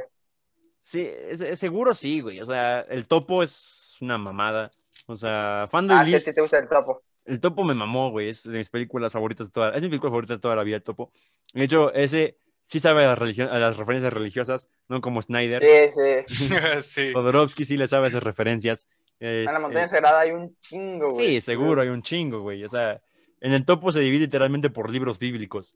Y- De, de, de, Oh. de, de- no, de- de hecho, en la montaña sagrada, güey, hay un personaje que literalmente es Jesús, güey. O sea, no es Jesús como tal, pero es una alegoría él. ok, está- ya quiero verla, güey, porque además la produjo John Lennon y Yoko Ono. Entonces, Sí, yo, yo a mí también ya me dieron ganas. O sea, debes ver lo de Jodorowsky. Es... ¿Tienes movie? No, no tengo móvil. También tengo un chorro de ganas. Igual, ya me, ya me inscribí en la universidad, entonces ya me dieron el correo, entonces yo creo que voy a aprovechar. sí. Yo tengo por, gratis por cuatro años movie. ¿Qué? Está bien barato, 85 baros. ¿Tú, tú lo estás Oh. pagando, Luis? Ah, no, yo no me lo prestan. Yo, yo, lo- yo lo tengo gratis porque sacaron su programa de universitarios. Y Dante igual lo tiene, creo. Sí, Dante. Sí, pero Dante dice que Sí. no lo ocupa porque dice que no le carga porque es una perra. Tonto Dante, ocupa bien movie. No, pero es que sí, falla, falla, falla a veces un chingo, güey. Dep- que- depende, depende, pero en la laptop no falla mucho. O sea, a mí no me falla mucho. Me las pone Si bien. descarga la- yo sí descargo las pelis en el celular, ahí no me falla, güey. Ujú, ah, igual descargarlas, en celular las descargo. Pero, o sea, lo genial, eh, Movie ahorita vale muchísimo la pena porque tiene todo remasterizado de Wong Kar Wai. Y Sí, ese sí, sí. está asegurado que se queda ahí para siempre. Porque. No, habían es- dicho que no era para siempre, güey. ¿No? No, nada más. Eso, eso es lo malo. No, es que, o sea, Movie, es que Movie tiene, su- tiene su pedo, ¿no? Eh, Empezó con que Asunto era un día, ¿no? Que por 30 días. Pero ya sacó la biblioteca, que es donde están las que se quedan por más tiempo. Pero según yo sí se quedaba por más tiempo, güey, porque tiene producción de Movie. Es la remasterización. Pues yo había leído que solo era por una temporada, güey. Igual porque creía que era para siempre, pero. Puta madre. Bueno, el punto es que ahorita están todas las remasterizadas de Wong Kar Wai en 4K. Todas, todas, todas, todas. Entonces, si vas a Pero comprar Movie, ya, sea estaba, ahora. estaba- ya estaban remasterizadas, ¿no, güey? Con la Criterion. No, no entendí muy bien ese pedo. No, esta es remasterización de Movie, güey. No- no Por sé. eso, pero de todo, por eso ya estaba, por eso, pero por Pues parte remasterizaron más, güey. No sé. Oh, Es como Star Wars con tres remasterizaciones al día. Yo qué sé. O sea, Star Wars debieron parar. Ya no voy a hablar de Star Wars. Hablo de Star Wars cada podcast y me enojo. ¿A- a- ¿Alguien ha visto South Park aquí? O sea, No, yo, a mí, a mí no me dejaban verlo de, de chiquito. a mí ya- tampoco, pero lo veía a escondidas. El punto es que South Park tiene un episodio donde los chavos van a la granja de George Lucas y George Lucas está en una relación pasiva con Steven Spielberg, o sea, Steven Spielberg le da por la cola literalmente. Entonces, lo que pasa es que Steven, que todo el tiempo están remasterizando sus pinches películas, todo el tiempo, todo el tiempo, todo el tiempo. Ese es el chiste de todo el episodio, que cada tiempo están remasterizando a Indiana Jones, o están remasterizando el T, o están remasterizando Star Wars. Y, o sea, eso es una mamada, porque literalmente después de ver esa película, Steven Spielberg ya no remasterizó Indiana Jones. O sea, digo, ese, ese capítulo. O sea, iba a remasterizarlo, porque había rema- había remasterizado. Y digo, ¿saben qué? Creo que no voy a remasterizarlo después de ver ese pinche episodio. Sí se ofendió. Es que unos se ofenden. Es que está cagado South Park. Unos se ofenden porque. como Morrissey que se ofendió, Morrissey se ofende con cualquier mamada, es un pendejo. Pero porque lo pusieron gordo en los Simpsons. sí es cierto. Kanye West se enojó por lo de South Park. Porque. Ah, sí, sí. Y, y en revancha, South Park, cuando pasó el incidente de Taylor Swift, toda la noche pusieron ese episodio en repetición por toda la noche, el de Kanye West. Entonces, está bien cagado ese pinche episodio. Pero igual Tom Cruise los demandó. O sea, es, es, es, o, o- o te enojas o te gusta. No hay, no hay otra con South Park. Pero Sí. está, está, está bien hecho. O sea, no es como. No es como de morros, de que antes el racismo estaba bien. O sea, sí hay crítica social. Hasta hay una licenciatura que eh, evalúa los pinches pi- capítulos uno por uno. O sea, Sí, es que políticamente es- incorrecta, pero bien hecho. Sí, sí, sí. O sea, Sí, pero es es que que- de eso trata el humor negro, güey. Ajá, O sea, es, exacto. Es la exageración de un tema político, social, güey, con tal de ridiculizar pues, a, los, Exacto, es que a, los, a los que en verdad son machistas o racistas o... humor todo- negro no solo es decir una cosa racista, no solo decir una cosa homofóbica, ¿no? Sí, es Ah. notar la, la estupidez de la otra persona. Exacto. O sea, el humor negro tiene una regla. Puede ser ojete mientras tenga, mientras seas más cagado que ojete, ¿no? Y mientras estés en algo. No, no sé si han visto un TikTok que me da mucha risa, que es de. de bueno, el punto es que narrar un TikTok no sirve de nada. El punto es que hay, hay, hay, o sea, puedes meter muchos chistes y si te haces, pero puedes atacar a un, no, no es atacar, o sea, burlarte de una cosa, de una situación de un grupo que le pasa, y puedes contrarrestarlo con una burla a ti mismo, o puedes burlarte de algo más, pero mientras des risa, mientras tu afán no sea insultar, sino dar risa, eso puede funcionar como humor. Y pues eso es lo que hace South Park normalmente. Luego sí se han pasado de verga solamente por pasarse de verga por querer ser edgys, pero normalmente sí lo hacen bien. Los que no me gustan nada es Padre de Familia. Eso los odio. No, no le encuentro la guerra de Padre de Familia. Sí, sí. Igual el que creo que, que perfeccionó todo, pues la animación para adultos y siendo una crítica hacia Hollywood, y quizás ya, que- ya saben a es- dónde voy con esto. A ver, espero- De Simpsons. no, me- No. Es es que, es que, Bojack Horseman. Bojack Horseman, sí, sí. Definitivamente. es que, es que, es que recientemente eh, estoy volviendo a ver Ri- Rick and Morty, güey, porque la, la vi cuando tenía 16 años, güey. Y, y, pues era el fandom, güey, es de lo peor, güey. Te- Pues, sí que si, si no eres inteligente, no, no, no la vas a entender, ¿no? Pero la neta es que no tiene nada de ciencia. Cualquiera que tenga más de 17 años la, la- la puede entender. Pero, güey, había un- hay un chingo de cosas, güey, que, que no me había dado cuenta, güey, que están ahí, güey. Tiene un chingo de crítica Es que, social ja- Rick and Morty, güey.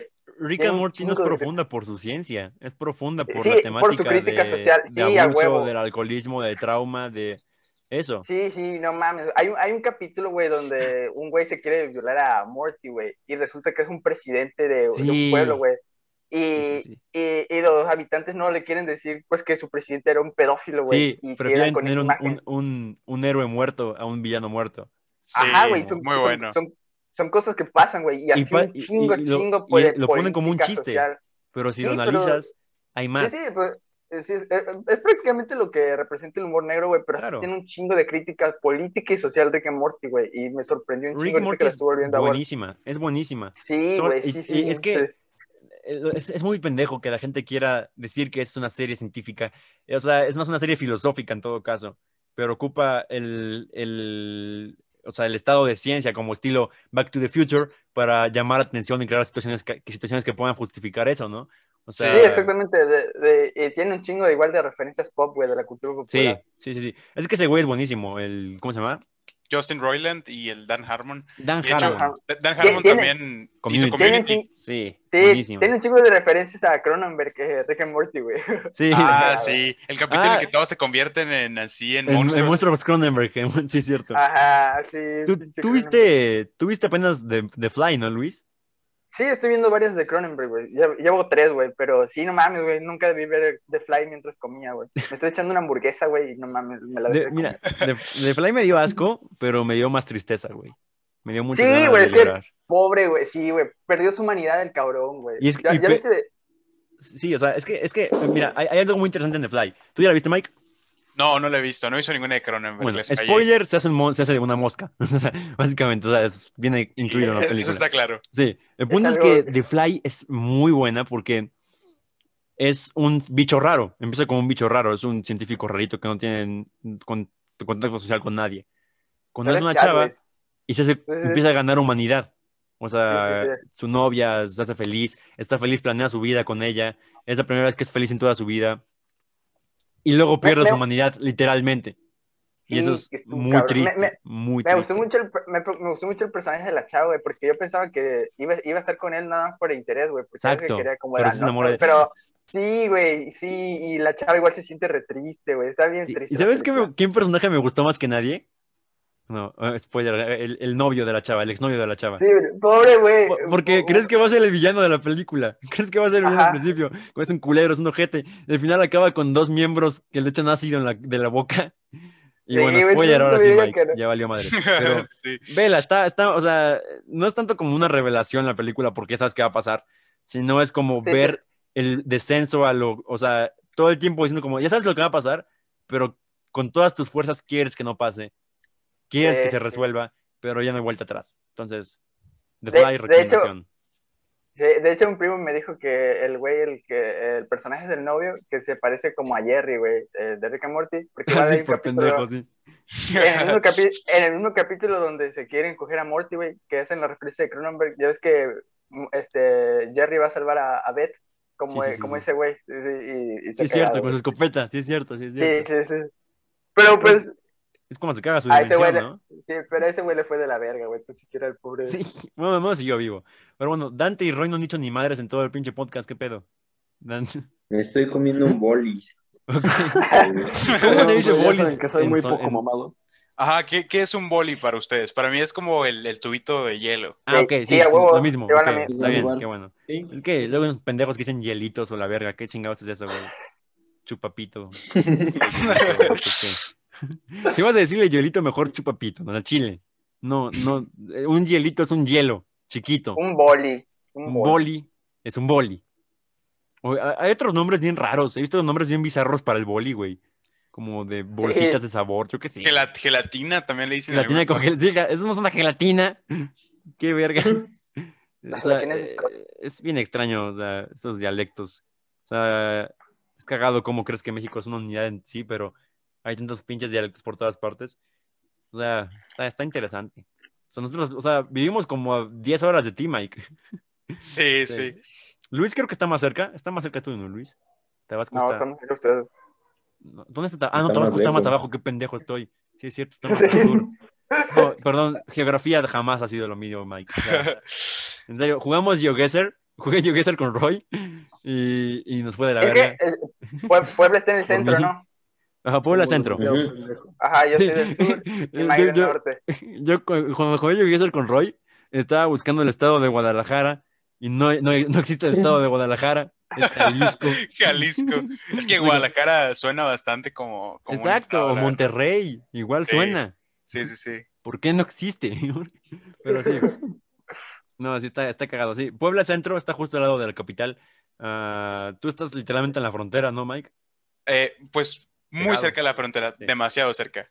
O sea, Ah, es, Eres, eres O sea, de Hermosillo, ¿no? sí, Hermosillo, o sea, Sonora es, pues está literalmente pegado a la frontera, ajá, y Hermosillo está como en el centro de Sonora, entonces sí son pues unas pocas horas para O llegar sea, ahí puedes ir a- Texas en coche, güey.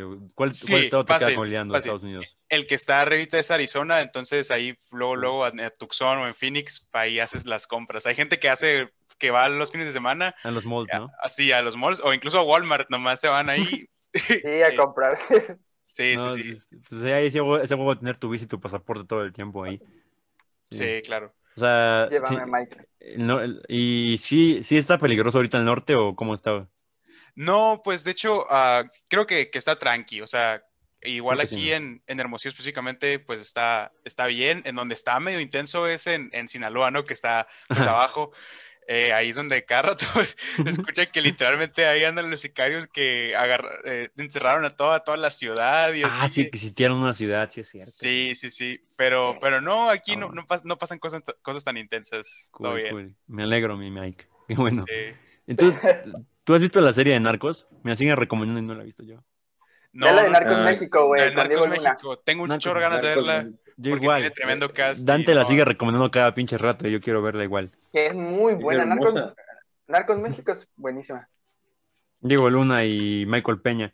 Michael Peña por fin aprendió a hablar español, el cabrón. Yo, yo, tu- Y yo pues, tuve, yo tuve, yo tuve, como dos capítulos, ¿no? ¿Mandé? ¿Solo sale dos capítulos? Luis Palacios es director. Ah, Ruiz Palacios es director de dos capítulos, sí, de Narcos México. ah, ya, ya. Yo, yo, yo tuve pesadillas, güey, cuando terminé Narcos México, güey. Es que están pesadas. Ah, ¿no? yo también. Porque, Sí. spoiler, se muere Kiki Camarena y, y así como, como te lo ponen, güey, está bien cabrón, güey. Yo no, yo no paraba de imaginarme lo que sufrió ese güey. ¿Ese ese es un arco? No, Mm. Kiki Camarena era el, el detective, El güey, o sea, el, policía, el- Ah. De la DEA. Oh, el de la DEA. Ese- fuck. Ese es el vato que Eh. causó la guerra entre los narcos de aquí y Colombia. Era un mártir. sí, Y lo era, un- era interpreta un Michael chingón. Peña. Ok, Creo que es la mejor actuación que Debo, verla, debo verla. Definitivamente ya me Sí, eso, eso, es, es fue, Kiki Camarena fue un chingón, güey, fue un chingón. Un héroe O sea, nacional. Yo tenía mi prejuicio contra las series de narcos hasta que vi Breaking Bad, que es básicamente eso. Pero Sí. Es que, es que lo malo de la las series, serie. lo, lo malo de las series de narcos es pues que lo glorifican, ¿no? Cuando es no, es todo que un mira, hay, hay una diferencia entre series de narcos y narconovela. O sea, la narconovela El Señor de los Cielos te pone su vida lujosa y no te pone consecuencias. No hay drama más que sus novias.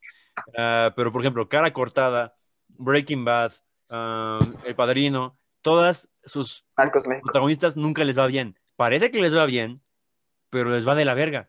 O sea, el final, el final de Cara Cortada es básicamente el mismo final que el de Breaking Bad. Es básicamente casi igual. eh, de que la muerte de del ¿no? mayor. Scarface arruinó una generación entera igual. Es, que igual es- está la de cada línea entre, entre saber interpretar el mensaje. ¿no? ¿Quién toma a Scarface como un héroe? ¿Quién? Esos pendejos, güey. ¿No viste los la película? pendejos. Se nos va a acabar el tiempo. Mike, tú jalas otra llamada. Sí, Porque sí, está muy bien. interesante este podcast y no quiero terminarlo ya. Sí, sí, le damos. Va, va, va. Bueno, ¿quién agarra de héroe a cara cortada? Dios mío, mató a su amigo solamente porque estaba con su hermana y se iban a casar. O, sea, Sí, güey. Pobrecillo, güey. Le iba a decir todavía bien, me voy a Sí. casar, güey. verdad de Puerto Feliz. de, Mira, me voy a casar con tu hermana y madres. Oye, ¿ya viste cara cortada, Mike? No, no lo he visto tampoco. ¡Ah, puta madre! Yo tampoco la vi. Tengo el cerebro no apagado. Se, se me va a olvidar, se me va a olvidar. Ok, ok, ok. A mí también, a mí también. Bueno, el punto es que, igual, el padrino, ah, tú crees que le va bien a, a Michael Corleone, ¿no? Es- esa sí la ve, esa sí la vi. Eh, En la 1, hasta eso, no le va tan mal. Solamente el único drama que sufre es que se hizo malo. Y eso le rompe el corazón a su esposa. En el Padrino 2, se puede ver que sí le va mal. O sea, tiene que matar a... sí lo ¿Tú viste mata. Padrino? Ya vieron el Padrino 2 aquí todos, ¿verdad? Sí, sí, sí. Ok. Ah, Roy, ¿tú ya la viste? Padrino. No, pero ya sé cómo termina, entonces no Ah, hay ok, pedo. ok. Mata a su hermano, no mata a Fredo. Eh, Y, o sea, y el Padrino 3, aunque no es buena para mí, o sea, no, no es tan buena, obviamente, es que si la pones en comparación con otras pues no es buena, pero su final es perfecto porque Michael muere solo. O sea, no tiene a nadie y se cae ahí, o sea, no le va bien en su vida. Todo el tiempo la soledad que lo acompaña. El, el Padrino 2, el Padrino- de hecho, la última toma del Padrino 2 es muy impresionante cuando está comiendo solo con, y, y mientras se imagina a su familia en el Padrino 1, no sé si se acuerdan. Que Sí, sí, sí. es muy impactante porque es como de, el crimen no es bueno. Eso es lo que dicen en las películas, básicamente. Solamente que la gente dice como, oh, sí, crimen, básicamente. bueno, vamos a cortar esta llamada para entrar a otra. A ver, la Sí. última llamada ahora sí. Ahorita venimos, chicos. Vale. Vamos a grabar esto. Y bueno, ya, volviendo el último tema que nos veíamos, estabas hablando de Bojack Horseman.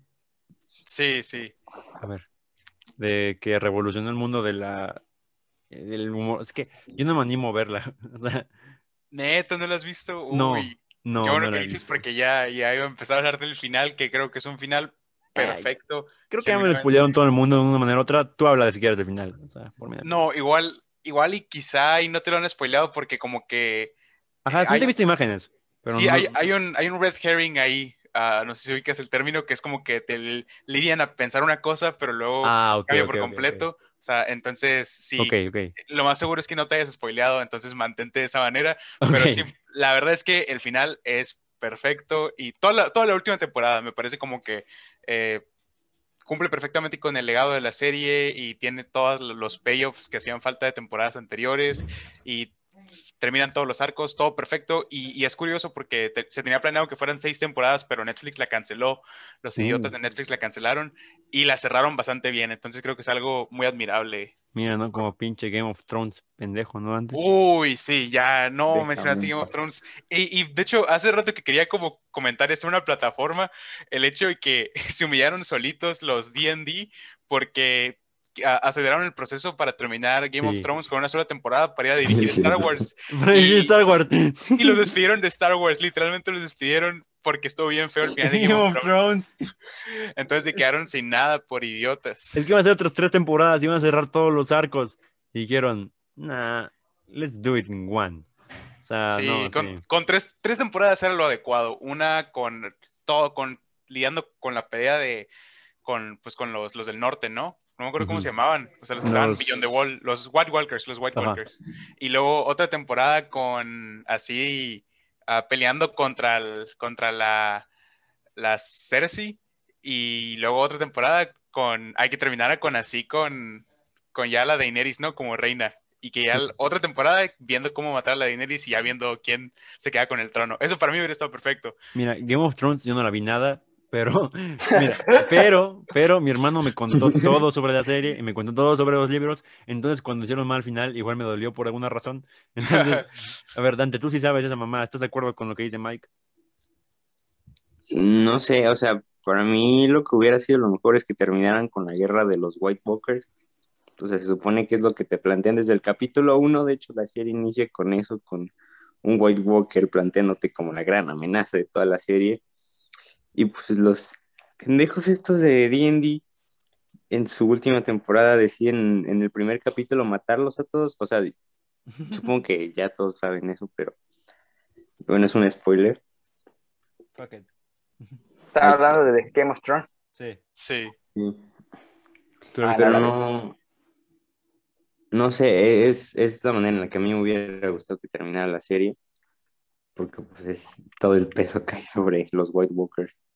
O sea, no, yo no sé cómo usar más, entonces no puedo opinar, pero, o sea, sí está, o sea, que entran los White Walkers y ahí se origina todo el pedo de la, de la batalla con, y bueno, no, O sea, bueno, los White Walkers son como una amenaza que está ahí de lejitos durante... ajá, Las porque primeras, por lo de menos, hecho lo que arranca todo es la muerte del rey Robert Baratheon, ¿no? No, que lo llama la muerte de la mano del rey. Bueno, de Sí. la primera temporada, pero o sea, Sí. pues todo, todo es un conflicto político entre pues las casas y las familias de ahí de Westeros. Sí, sí, sí. sí. pero se supone que la amenaza por la que todos se, se supone que deberían unirse, todas las- que la amenaza que unificaría todo, todo el reino de Westeros eran los White Walkers. Y pues yo supuse que así era como iba a terminar la, la serie, porque pues es lo que te están planteando desde un inicio. Pero pues no. De todas formas, el tipo este, ¿cómo se llama? El escritor de los libros va a sacar su versión y pues George R. R. Martin. la va a arreglar. Si es que Ajá, no se yo- muere, güey. si es que no se muere primero. Sí. Y todavía le faltan dos libros, ¿no?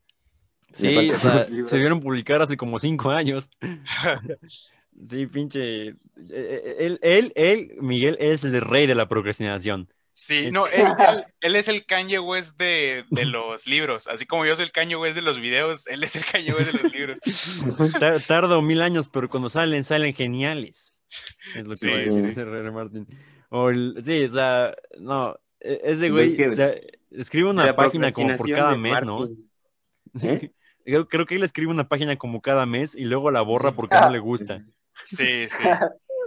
O sea, de hecho, hay una entrevista de él con Stephen King y lo primero que le pregunta John, él, George R. R. Martin Stephen King es How the fuck do you write books so fast? ¿Cómo diablos escribes libros tan rápido? Porque Stephen King, ese güey es lo contrario, escribe como tres libros al año o más. Entonces, es como, no sé, espero que sí lo logre terminar y que no pase como Tolkien, tengan que buscar en sus notas para ver cómo acaba y buscar una aproximación, porque sí es todo un pedo, o sea, todo, todo el hype que se ha creado alrededor de él, de sus libros. Sí, esperemos que sí lo termine. Yo sí, bueno, yo tengo aquí el de, el de Fire and Blood, el- la precuela, que de hecho va a salir la serie de HBO también. Eh, entonces, sí, le planeo leerla, pues cuando salga la serie y ya cuando salgan los libros, pues los últimos dos, sí planeo leerme toda la saga, porque sí quiero saber bien el final, la verdad.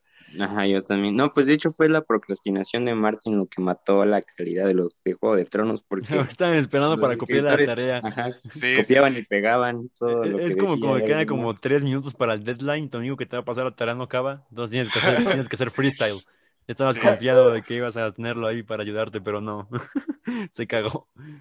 O sea, ajá, fue como que el un poco el, el que empezó a declinar un poco la serie por eso, ¿no? Porque dejaron de basarse en los libros.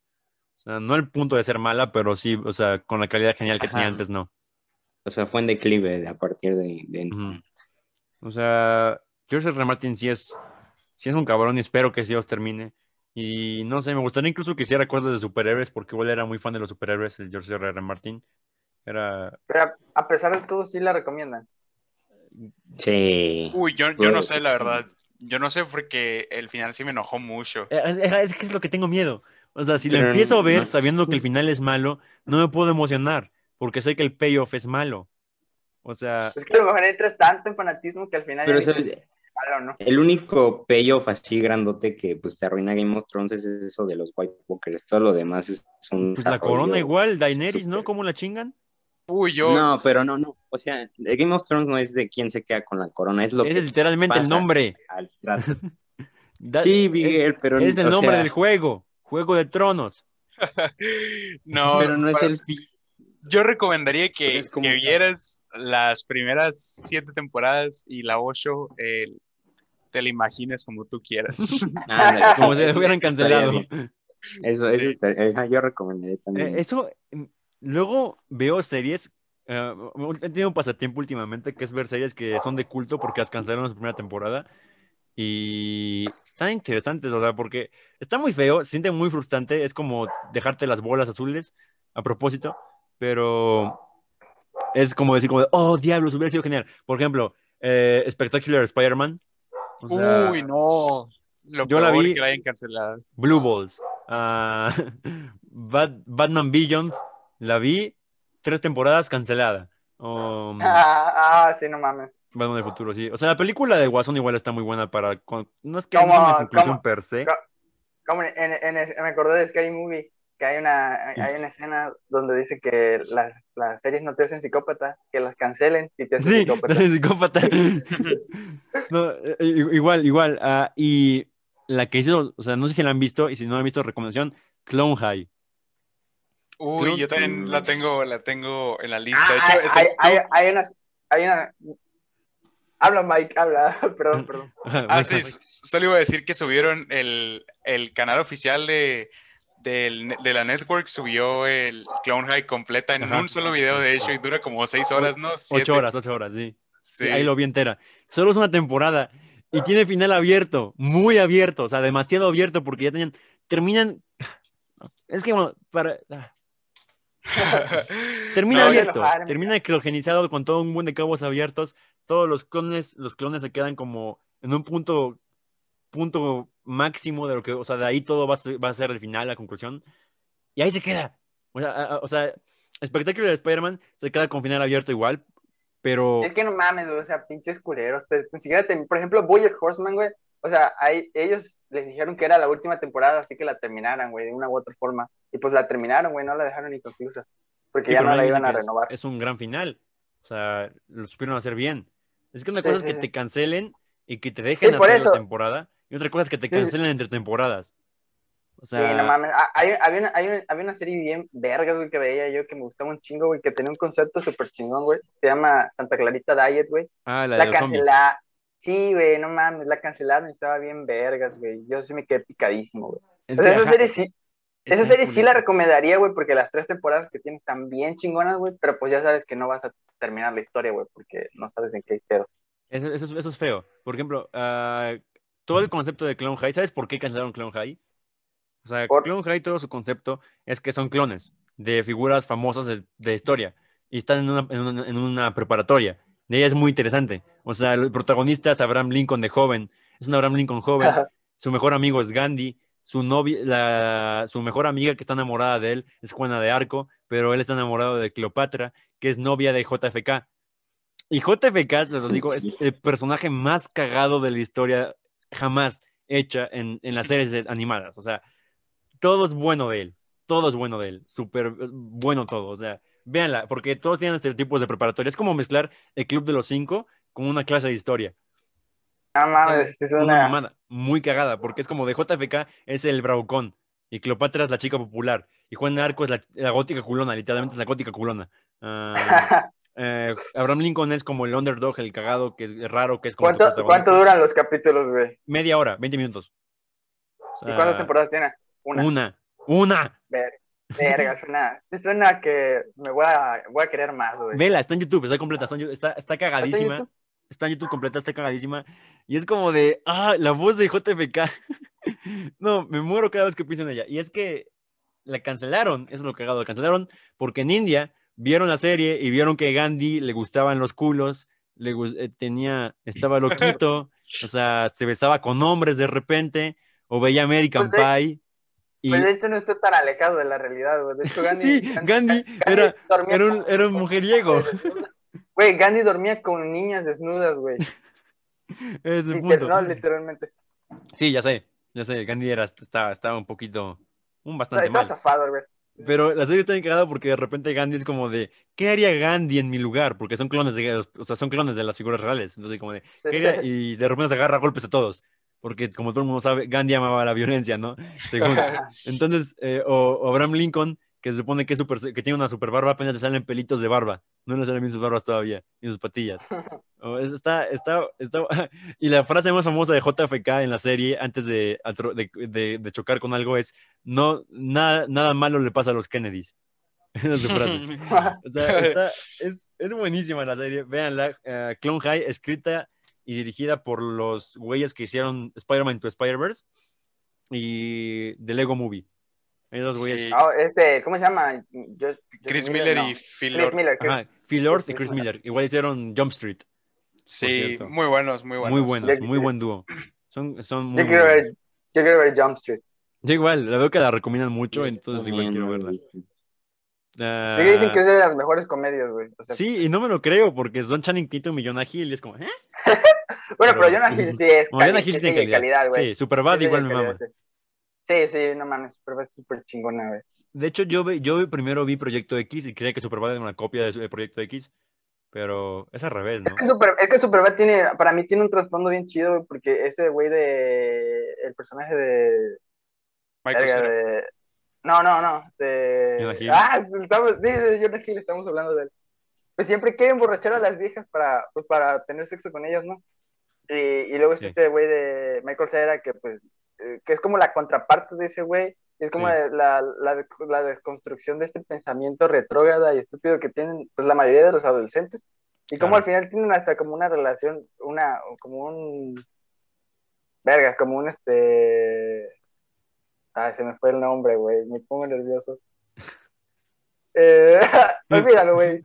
Ok, ok, creo que entiendo lo que tienes que referir y de hecho... Sí, yo también, yo porque- también. Yo estoy de Sí, acuerdo. porque es Sí. que es, que, es que es un- la- el típico estereotipo machito adolescente, Sí. güey, porque hasta nu- nunca se dice que se quieren, güey, y al final, al final Exacto, ajá, dicen, eres gay, eres gay, así cuando... Ajá. Y, y no admiten que se van a extrañar cuando se vayan de Sí, la sí, sí, sí. universidad, no admiten. Sí, ¿no? por O eso- sea, dicen como, ah, da igual, por porque somos se me Y Ajá, de y al hecho, final- igual eso de que emborrachar a las mujeres eh, está, o sea, Sí, igual lo siempre está desconstruyen bastante la película, bien. Sí, Porque sí, sí. la única razón por la que ya se hizo Jonah Hill en la película, o sea, lo que luego dice es porque no cree que una mujer sobria se pueda acostar con él. O sea, o sea, su autoestima está tan bajo que cree que la única ra- manera de que una chava pueda verlo es que esté borracha. Entonces, eso está muy padre. O sea, la película lo arma muy bien. Y cómo logran como... Ajá, como que Jonah Hill es la, la herramienta para profundizar el personaje. Y todo Ajá, eso. y, y- y, pues Michael Cera es como la contraparte, güey, porque Ujú. ese güey siempre está tratando de hacer lo correcto. Quiere ¿no? mejorar, quiere que- ser bueno, quiere ser... Ajá, son, son como polos opuestos, güey, para hacer una crítica social, Sí. que es lo que me encanta, güey. Y cuando la chava está comedia borracha y quiere tener sexo con él, no se deja a él, porque no se siente cómodo al respecto. O sea, está, Sí, Sí, sí, sí, sí, sí. está muy Por padre. eso es una película que todo el mundo... Pero lo que sí me saca mucho es que pues la, la mayoría se queda con la fiesta, güey. Que no, pues la fiesta es Sí, súper es que, sí, no, la ven, la ven y dicen chistes de penes, jajaja. Ajá, ajá, sí, güey. Y no, pues tiene un trasfondo bien... Más, más, más allá, güey. Y que aparte de eso, pues la comedia sí, güey, está súper chingoncísima, güey. Sí, los chistes. O sea, es que es una película que se puede, es que esa película está también hecha por Seth Rogen y Evan Goldberg, que la pueden, la puedes ver cuando quieras, reírte con tus amigos a lo pendejo sin buscar nada más. Y Ajá, puedes verla de si una manera profunda más allá. igual. Sí, y aparte tiene igual mucha, mucha, mucha, este, este, crítica a los policías, güey. Eso me gustó también, güey. que le dan a la Demas- demasiado graciosos los policías. de Poli- verdad. Sí, e- ellos, ellos, mismos, ellos mismos saben que son pendejos y racistas, güey. Y eso me encanta. Sí, es muy bueno, muy bueno. Pinche película. Tú no la has visto, ¿verdad? No, yo no lo he visto. Vela, Pero- está en Netflix. Vela es el debut de Emma Stone como actriz. Y ya me dieron ganas de verla, como que la voy a ver ahorita en la tarde. Es que, o sea, es tantos momentos icónicos. Esa película está genial verla con doblaje o sin doblaje. Ambas están geniales. Está, es está muy presente en la cultura popular. de la- es de la cultura Sí. popular. Michael Cera es perfecto haciendo de Michael Cera. Bien raro el güey. Y, y no sé, está, está muy buena. Y de hecho, mi película, esa es creo que mi segunda película favorita de las producciones de del güey ese que produce todas esas madres. Creo que la primera es Esto es el fin, todo está perdido. Uy, Ah, no yo, amo, yo amo esa película, güey. Y es que esa película, ¿crees que va a ser? O sea, solamente como insultar al, al apocalipsis, ¿no? Pero si te pones a pensarlo, es una representación bastante buena del apocalipsis. O sea, no hay ningún ninguna blasfemia real. O sea, contra la reli- Eso me sacó mucho de pedo, que jamás se burlaron como tal del, del, del- del- o sea, De la religión. de la religión, ajá. O sea, todo lo que, o sea, su mayor burla es que los puedes pedir a los Backstreet Boys en el cielo. Sí, güey, mayor no mames, pinche, fi- pinche final más chingón, güey. Puedo traer lo que quiera, lo que quieras. Para que- A mí me, a, a mí me da mucho el personaje igual de. Ah, porque soy igual James nombres, Franco. No, no, este, estamos, el de Superbad, va, Jonah Hill, Jonah. Hill, Jonah Hill, Jonah Hill, Jonah Hill. Ay, Me da un cuando lo sí, exorcizan, porque- cuando lo exorcizan, no Sí, güey, cuando lo exorci- sí, porque este, su personaje de, ahí en la película es que le cae bien a todos, ¿no? Pero en realidad Pero es un ojete en realidad. Ajá, güey, está bien cagado eso. Y, y, y, y ver a, igual Michael Cera, ver a Michael Cera Ah, como no, ese es un, un ojete, como güey. un grosero, como un borracho asqueroso, maldito. Cuando le encuentran en el baño, güey. Sí, o como cuando le dan una nalgada a Rihanna. O sea, Sí, No, sí, güey. ya, ya me dieron, en- de- ya me dieron ganas de verla, como que sí la, la voy a ver en Superbad porque no la he visto, No. la voy a, la voy a ver ¿tú ahorita. no lo has visto antes? No, Es que- tampoco. Es que esa película, lo genial es que no son, o sea, son, Son- ellos, son ellos mismos, mismos, como ¿no? actores. Sí, me emociona Ajá, sí, O mucho. sea, sí la James. Franco, James Franco, Michael Cera es Michael Cera, ah, son ellos mismos, en una fiesta de famosos, y pasa el apocalipsis, y como son famosos, no suben al cielo. Entonces, está, está cagadísima, es, es una premisa tan, tan buena, y no manches, James Franco, y se- o sea, James Franco creo que es mi personaje favorito igual, todo imbécil, güey. O sea, Es que se, es de las mejores comedias, güey. De, de, de- de no, está- es magistral, es magistral, esa pinche película. O sea, O sea, es que el final es lo más chingón, güey. El final, el final. Lo único que no me gusta es que James Franco no llega al cielo. Pobrecito. Es- Solamente porque se pone a presumir. Sí, güey, estuvo cagadísimo ese chiste, güey. se lo comen, güey. No, así está buenísima esa pinche película. Es, o sea, eh, igual Véanla, véanla, véanla. me reí como, como loco ese- esa vez. O sea, Yo igual, güey. las películas de Franco y Rogen me, me, me maman igual. Pineapple Express y todas. Me, me da mucha risa. De, de hecho, de hecho la, la, de las primeras películas que vi fue la de la entrevista, güey. No mames, güey. Un pinche cagadero de risa que tuve con Sí, esa peli, exacto. Esa es la menos buena, de hecho, de su trilogía de películas y sigue siendo buenísima. Sí, me encanta demasiado. En español latino la vi yo, güey, y los chistes que usaban estaban bien cagados, güey. O sea, tanto pues, lo del guion, pero como la, la- el doblaje está bien, bien, bien chingón. Hay doblajes que son buenos, hay doblajes que son muy buenos. Sí, es que, pues, es, que no manches, güey, es una parodia de Kim Jong-un, güey. Sí. No mames, ¿cómo no va a dar risa, güey? ¿Cómo se atrevieron a hacer eso? No sé, casi los matan. Pero ok. Sí, casi lo- Literalmente los mandaron a, casi los mandaron a matar. Eso, eso es, eso es muy loco. La censura de otros. No, está muy, muy cabrón. Pues igual South Park casi los manda a matar a un grupo terrorista por poner en. en- Es que Sí, en South sí. Park tienen a los ¿Sabes super amigos. haci- sabes que estás haciendo las cosas bien cuando te quieren mandar a matar. Es que, o sea, no sé si saben, en South Park están los super amigos. Y los super amigos no son Batman y Superman. Son, son Jesús, Buda, Mahoma y. O sea, puros dioses, güey. Y eh, según resuelven crímenes, pero el resto de su tiempo se la pasan fumando y tomando en su casa. O sea, esos son los super amigos. El punto es que en Entonces- capítulo pusieron a Mahoma, creo que a masturbarse o algo así, y viendo un tobillo o pies, o qué sé. El punto es que se enojaron tanto los güeyes que los mandaron a matar y tuvieron que censurar el episodio. Y en la censura, de hecho, el episodio estaba criticando la censura por lo que pasó, no sé si en Francia, que decapitaron unos güeyes en una de, de caricaturas, no sé si lo vieron. Sí, En- sí, sí. Ajá. Eso pasó. Algunos que estaban criticando eso y criticaron y, y censuraron todo el discurso, y censuraron todo, toda aparición de Mahoma. O sea, cada vez que aparecía Mahoma aparecía un cuadro que decía censurado, literalmente. Entonces, o sea, pero lo más cagado es que, bueno, en la película de South Park, Bigger, Longer and Uncut, eh, el malo es Saddam Hussein. O sea, es, es el, es el novio del diablo. Entonces, Sí. le pusieron la película a Saddam Hussein y les, les fotografió una foto y le gustó a Saddam Hussein. Entonces, no sé, o sea, está, está, está muy chistoso. Los hombres más malos de la historia de la humanidad, y mira. Sí. Sea, el humor puede llegar a muchos. O sea, de- debes saber reírte de ti mismo. O sea, si vas, eso es algo primordial. Y pues, o sea, yo creo que más gente debería aprender a reírse de sí mismo. En, estos, en este tiempo ¿Qué otra, especialmente. ¿Qué otra comedia recomendarías? Comedias. Y, re- a ver, en el mismo... Mira, de James Bueno, Franco... yo- güey, Yo, ajá, yo, de, de, de- Life of Brian, güey. O sea, Ah, Uy, de Life of uy, Brian, Se me iba buena. Monty Python. Casi me olvido de Monty Python. no Monty güey, Python son los Brian. mejores... Mm, o sea, Es Life of que de Life Brian... of Brian- De hecho, la historia de Life of Brian está bien, bien, bien, bien, bien vergas porque, o sea, querían hacer una película burlándose como de Jesús, güey, pero luego hicieron conciencia de, no mames, ¿cómo nos vamos a burlar de una persona que hace, que ayuda a la gente? O sea, no, pueden, no podemos hacer eso. Así Entonces que Ronda bur- en- decidieron burlarse, no, no, no, no, no como un personaje que lo representara, sino como la religión, que cree, que a veces pues se cree Sí, todo lo que le exacto. dicen y sigue, Sí, sí, sí. sigue falsos este, No, adoctrinamientos y no mames, les quedó súper verga, Sí. güey. Tú no lo has visto, ¿verdad, Ante? No. Te puse un cacho una vez hace mucho tiempo, pero no la terminamos de ¿Tú ya ver. la viste, Mike? Ya, o Sí, es sí, que- sí. Es buenísima. Sí. O sea, como, como una persona religiosa, entre comillas, no, no creo que sea, ah, pues, blasfema. ¿no? Ajá. Sí, sí. Creo que por el contrario, o sea, eh, es una crítica a la iglesia como institución y a cómo eh, siempre es- en realidad se ha tratado de, de eso, de los prejuicios y de, y de seguir a falsos líderes y, y- y, pues sí, es más bien una crítica social. y- critica como mil mamadas. Esos güeyes son buenísimos. sí, son muy buenos. Python. O sea, igual el, el cuando. No sé si se dan cuenta. me siento- eh, Cuando cae sobre los, en el ovni, que cae sobre un profeta. Ah, sí, güey, qué pedo, güey. Pero, sí, o sea, esa parte está muy cagadísima. Pero lo que me da mucha risa es que hay tres profetas. Un profeta, cal- un profeta muy enojado, un profeta más o menos enojado y un profeta que no está seguro de sí mismo. El profeta está como de, tal vez mañana llegue el apocalipsis y llegarán tres, no, dos demonios. Sí, dos demonios. Y entonces, hay como, y, y les cae, le cae encima y empieza a predicar, eh, empieza a predicar como el mensaje real de la iglesia. Sé bueno con los demás. Y digo, la sandalia, la sandalia, y se ponen locos como la sandalia.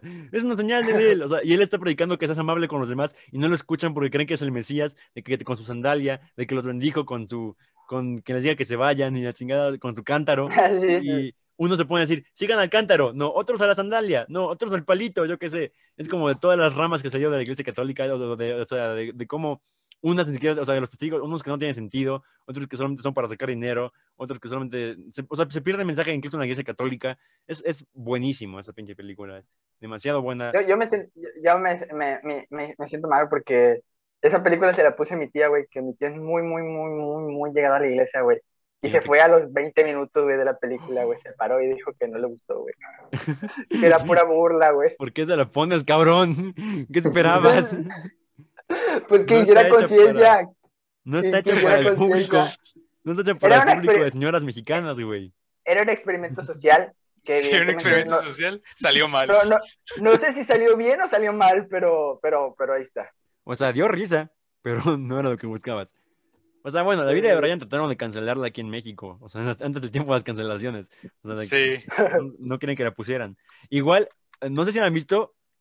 Esta película es de las películas, creo que mi película favorita de la vida de Jesús y favorita de mi papá. Jesucristo Superestrella. uy, no la he visto tampoco. Es, es, No sé cuál es. es un musical de la vida de Jesús, Luis. Sí, O sea, pero no, no es blasfema. Es literalmente eh, la ¿Cómo se pasión de? Cristo con canciones. Pero no solo eso. Los romanos son nazis. O sea, tienen la ropa de nazis. Hay tanques, hay metralletas, hay aviones, hay, hay, hay- el- todos los, todos los, los, los filisteos son hippies. Herodes es gay. Es, ¿Qué, es- güey? O sea, Judas es negro. es un viaje. Es un viaje, güey. Literalmente, ¿sabes cómo empieza la película? Llegan en una combi de hippies. Ajá. Y, y lo des- y todos desnudan a Jesús y le ponen su ropa, sus túnicas. Y o sea, la música se me queda súper grabada. Cuando va con los leprosos, la canción es Jesus Christ, I love you. Help me, help me, Jesus. O sea, está buenísima. O cuando se muere. ¿Cómo se llama, la, cómo, cómo se llama la película? Jesucristo, es que es una obra de teatro de Broadway, pero la película, o sea, es la, o sea, son de una película, es Jesucristo, Jesucristo Superestrella, Jesus Christ Superstar. ¿Cuál es la Y- buena? ¿La del 73? Ajá, o sea, es que los demás son, son grabaciones de la obra, pero la Ah, ok. 73 es la película, la película producida en el desierto y todo. Y no, o sea, el- la música, ¡mua!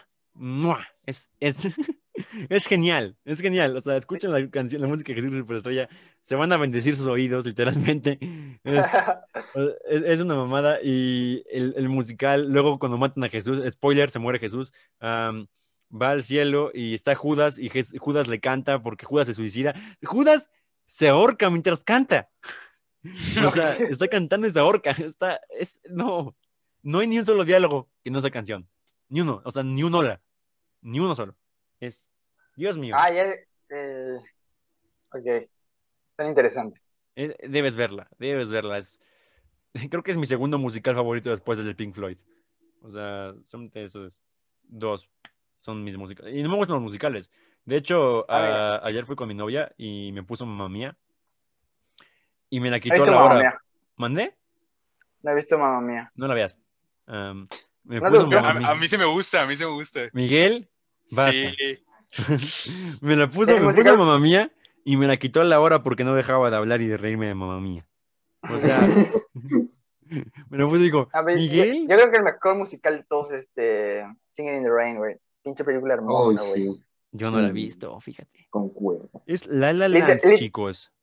Literalmente es una carta de amor al cine, güey. O sea, cuando dicen que es una carta de amor al cine, es el Singing in the Rain. Bueno, al cine mudo. Al, al cine, al cine sonoro, porque Sí. eh, data la, la, tra- la, la transición del cine, mu- del cine mudo al cine sonoro. Ah, que hay una actriz Igual- que habla feo, ¿no? Que la doblan. Ajá, a huevo, sí, sí, sí, está bien cagado. güey. Tiene una, re- y, y, la, y la, la relación de los protagonistas es muy, muy bonita, güey. Y hay química, eso. Igual 10 La de La 10, Land güey. hace lo mismo, ¿no? O sea, Sí. hizo lo mismo en tiempos actuales. Fue una carta de amor al cine, tal cual A musical. los musicales de la Sí. época de Singing in the Rain. Sí, sí, sí. Sí, pues de hecho está basadísima en Singing in the Rain, güey. De hecho, Basada. hay una la, la, la, la escena de donde están en el, en el, plan, en el planet, plan- planeato- Planetario, planetorio, planetario. Hay una escena igualitita en Singing in the Rain, güey. Parece hasta una copia, güey. By the way, La La Land, vi apenas un análisis muy cabrón de La La Land y me abrió mucho la mente y ahora pienso que es mejor aún. Ah, La La Land son dos películas, básicamente. O sea, sí, de ¿Lo viste igual, Miguel? Sí. Está, está buenísimo porque La La Land se divide en dos partes. En la primera parte de La La Land es un musical, musical que, no sé si, o sea, hay dos tipos de musicales, donde la música está consciente para los miembros de la película, o sea, que la canción que se toca, todos pueden escucharla, no se ponen de acuerdo así, y está el musical que de repente hay extras bailando, ¿no? O sea, Sí. La La Land, la primera mitad son el musical con extras bailando. Y es, esa es una película que es una carta de amor a los musicales de los 50.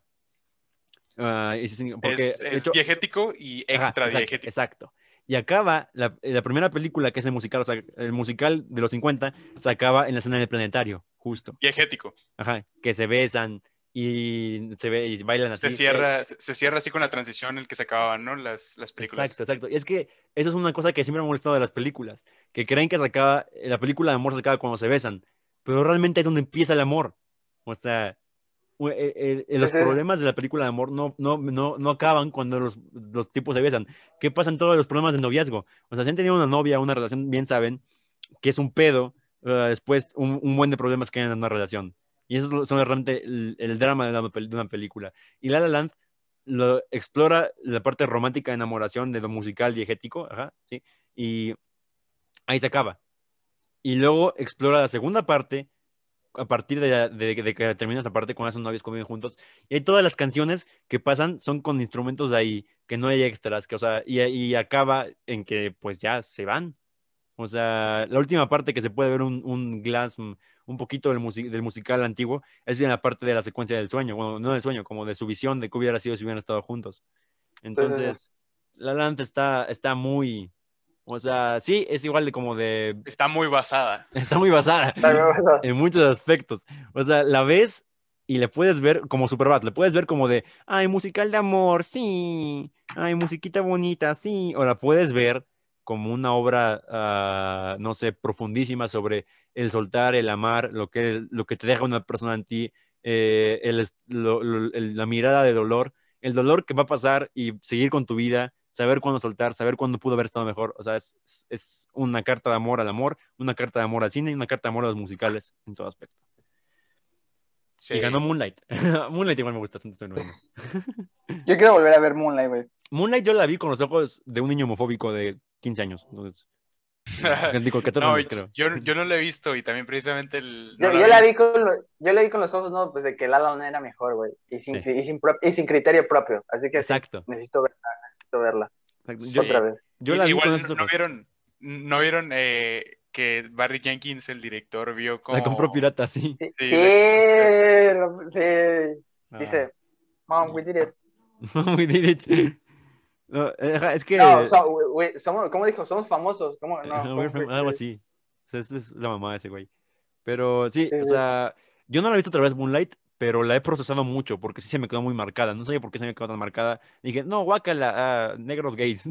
pero, o sea, lo- después Pero de hecho es, es considerado de las mejores de A24, güey. Así que. Sí, sí, o sea, sí lo es.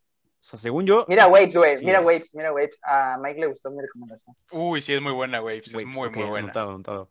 Mis favor- mis favoritos creo que en 24 son esa y Minari, porque Minari me hizo llorar mucho.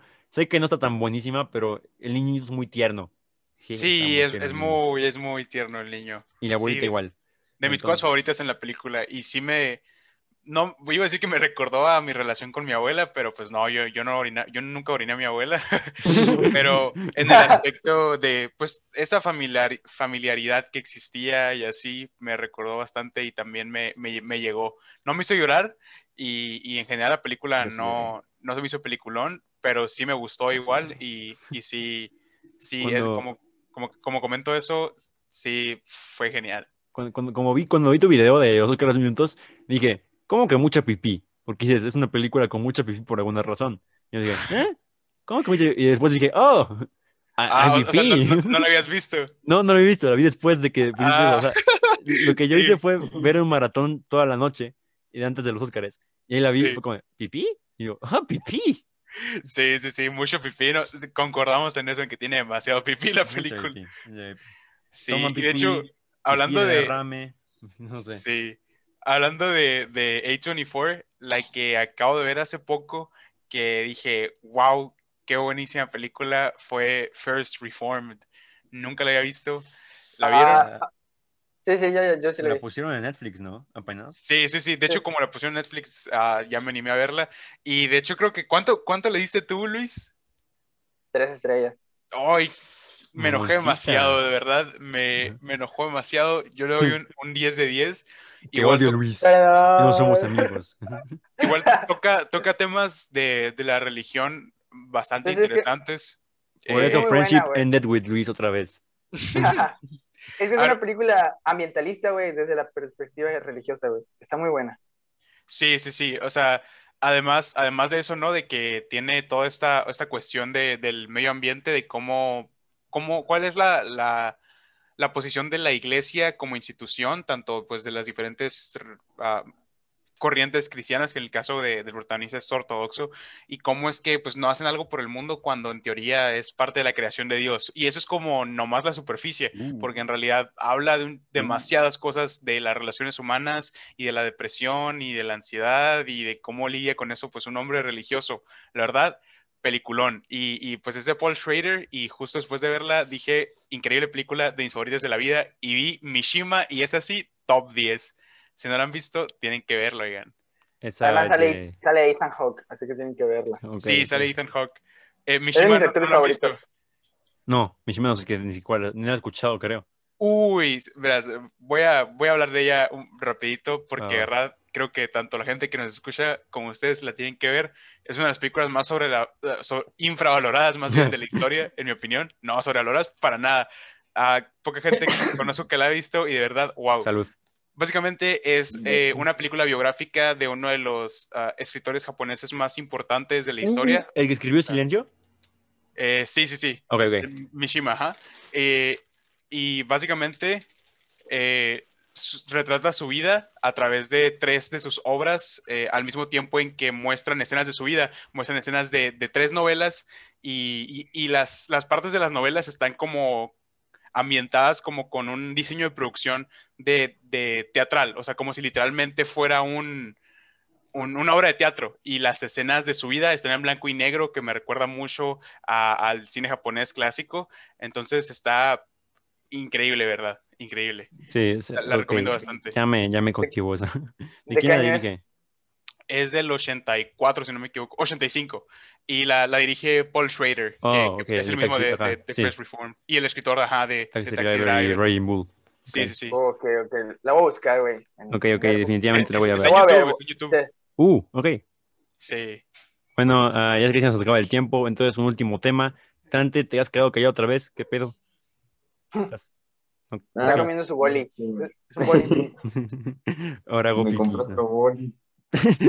Ya, ya de llevar como 10 bolis a este punto. Ese derritió en las ¿De manos qué, cinco de, qué, veces. de qué sabores son, Dante? Invítame un boli. Tengo mucho calor. De Oreo.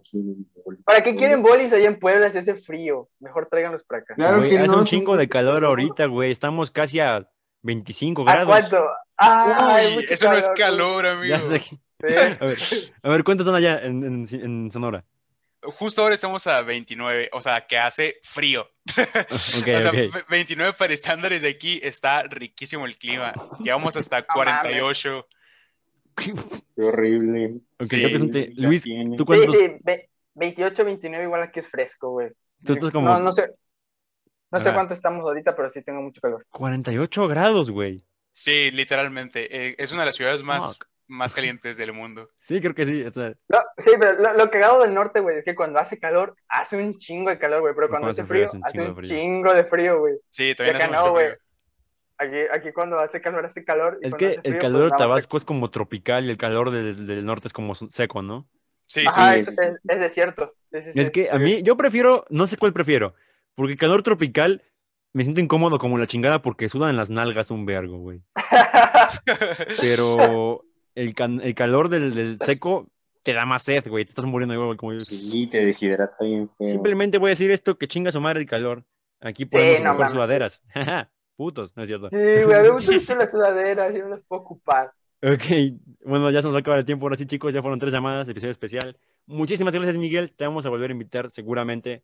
Claro Con que sí. gusto. Fue todo un gusto. Muchísimas gracias a todos. Un saludo Gracias. a todos, amigos. Los amo. Mucho amor. Nosotros igual te amamos, Mike. Apenas te conocemos. Eres genial. Muy buen invitado. Gracias por todo. Ah, Roy se tuvo que ir temprano, pero bueno, episodio extra largo por el 30, ni- el 30 episodio. Gracias por acompañarnos por 30 episodios en The Movie Theory. Gracias, Mike, por venir. Ah, hasta la próxima, chavos. Despídense. Bye. Adiós. Bye. Bye. Adiós, Mike. Cuídate. Adiós. Gracias.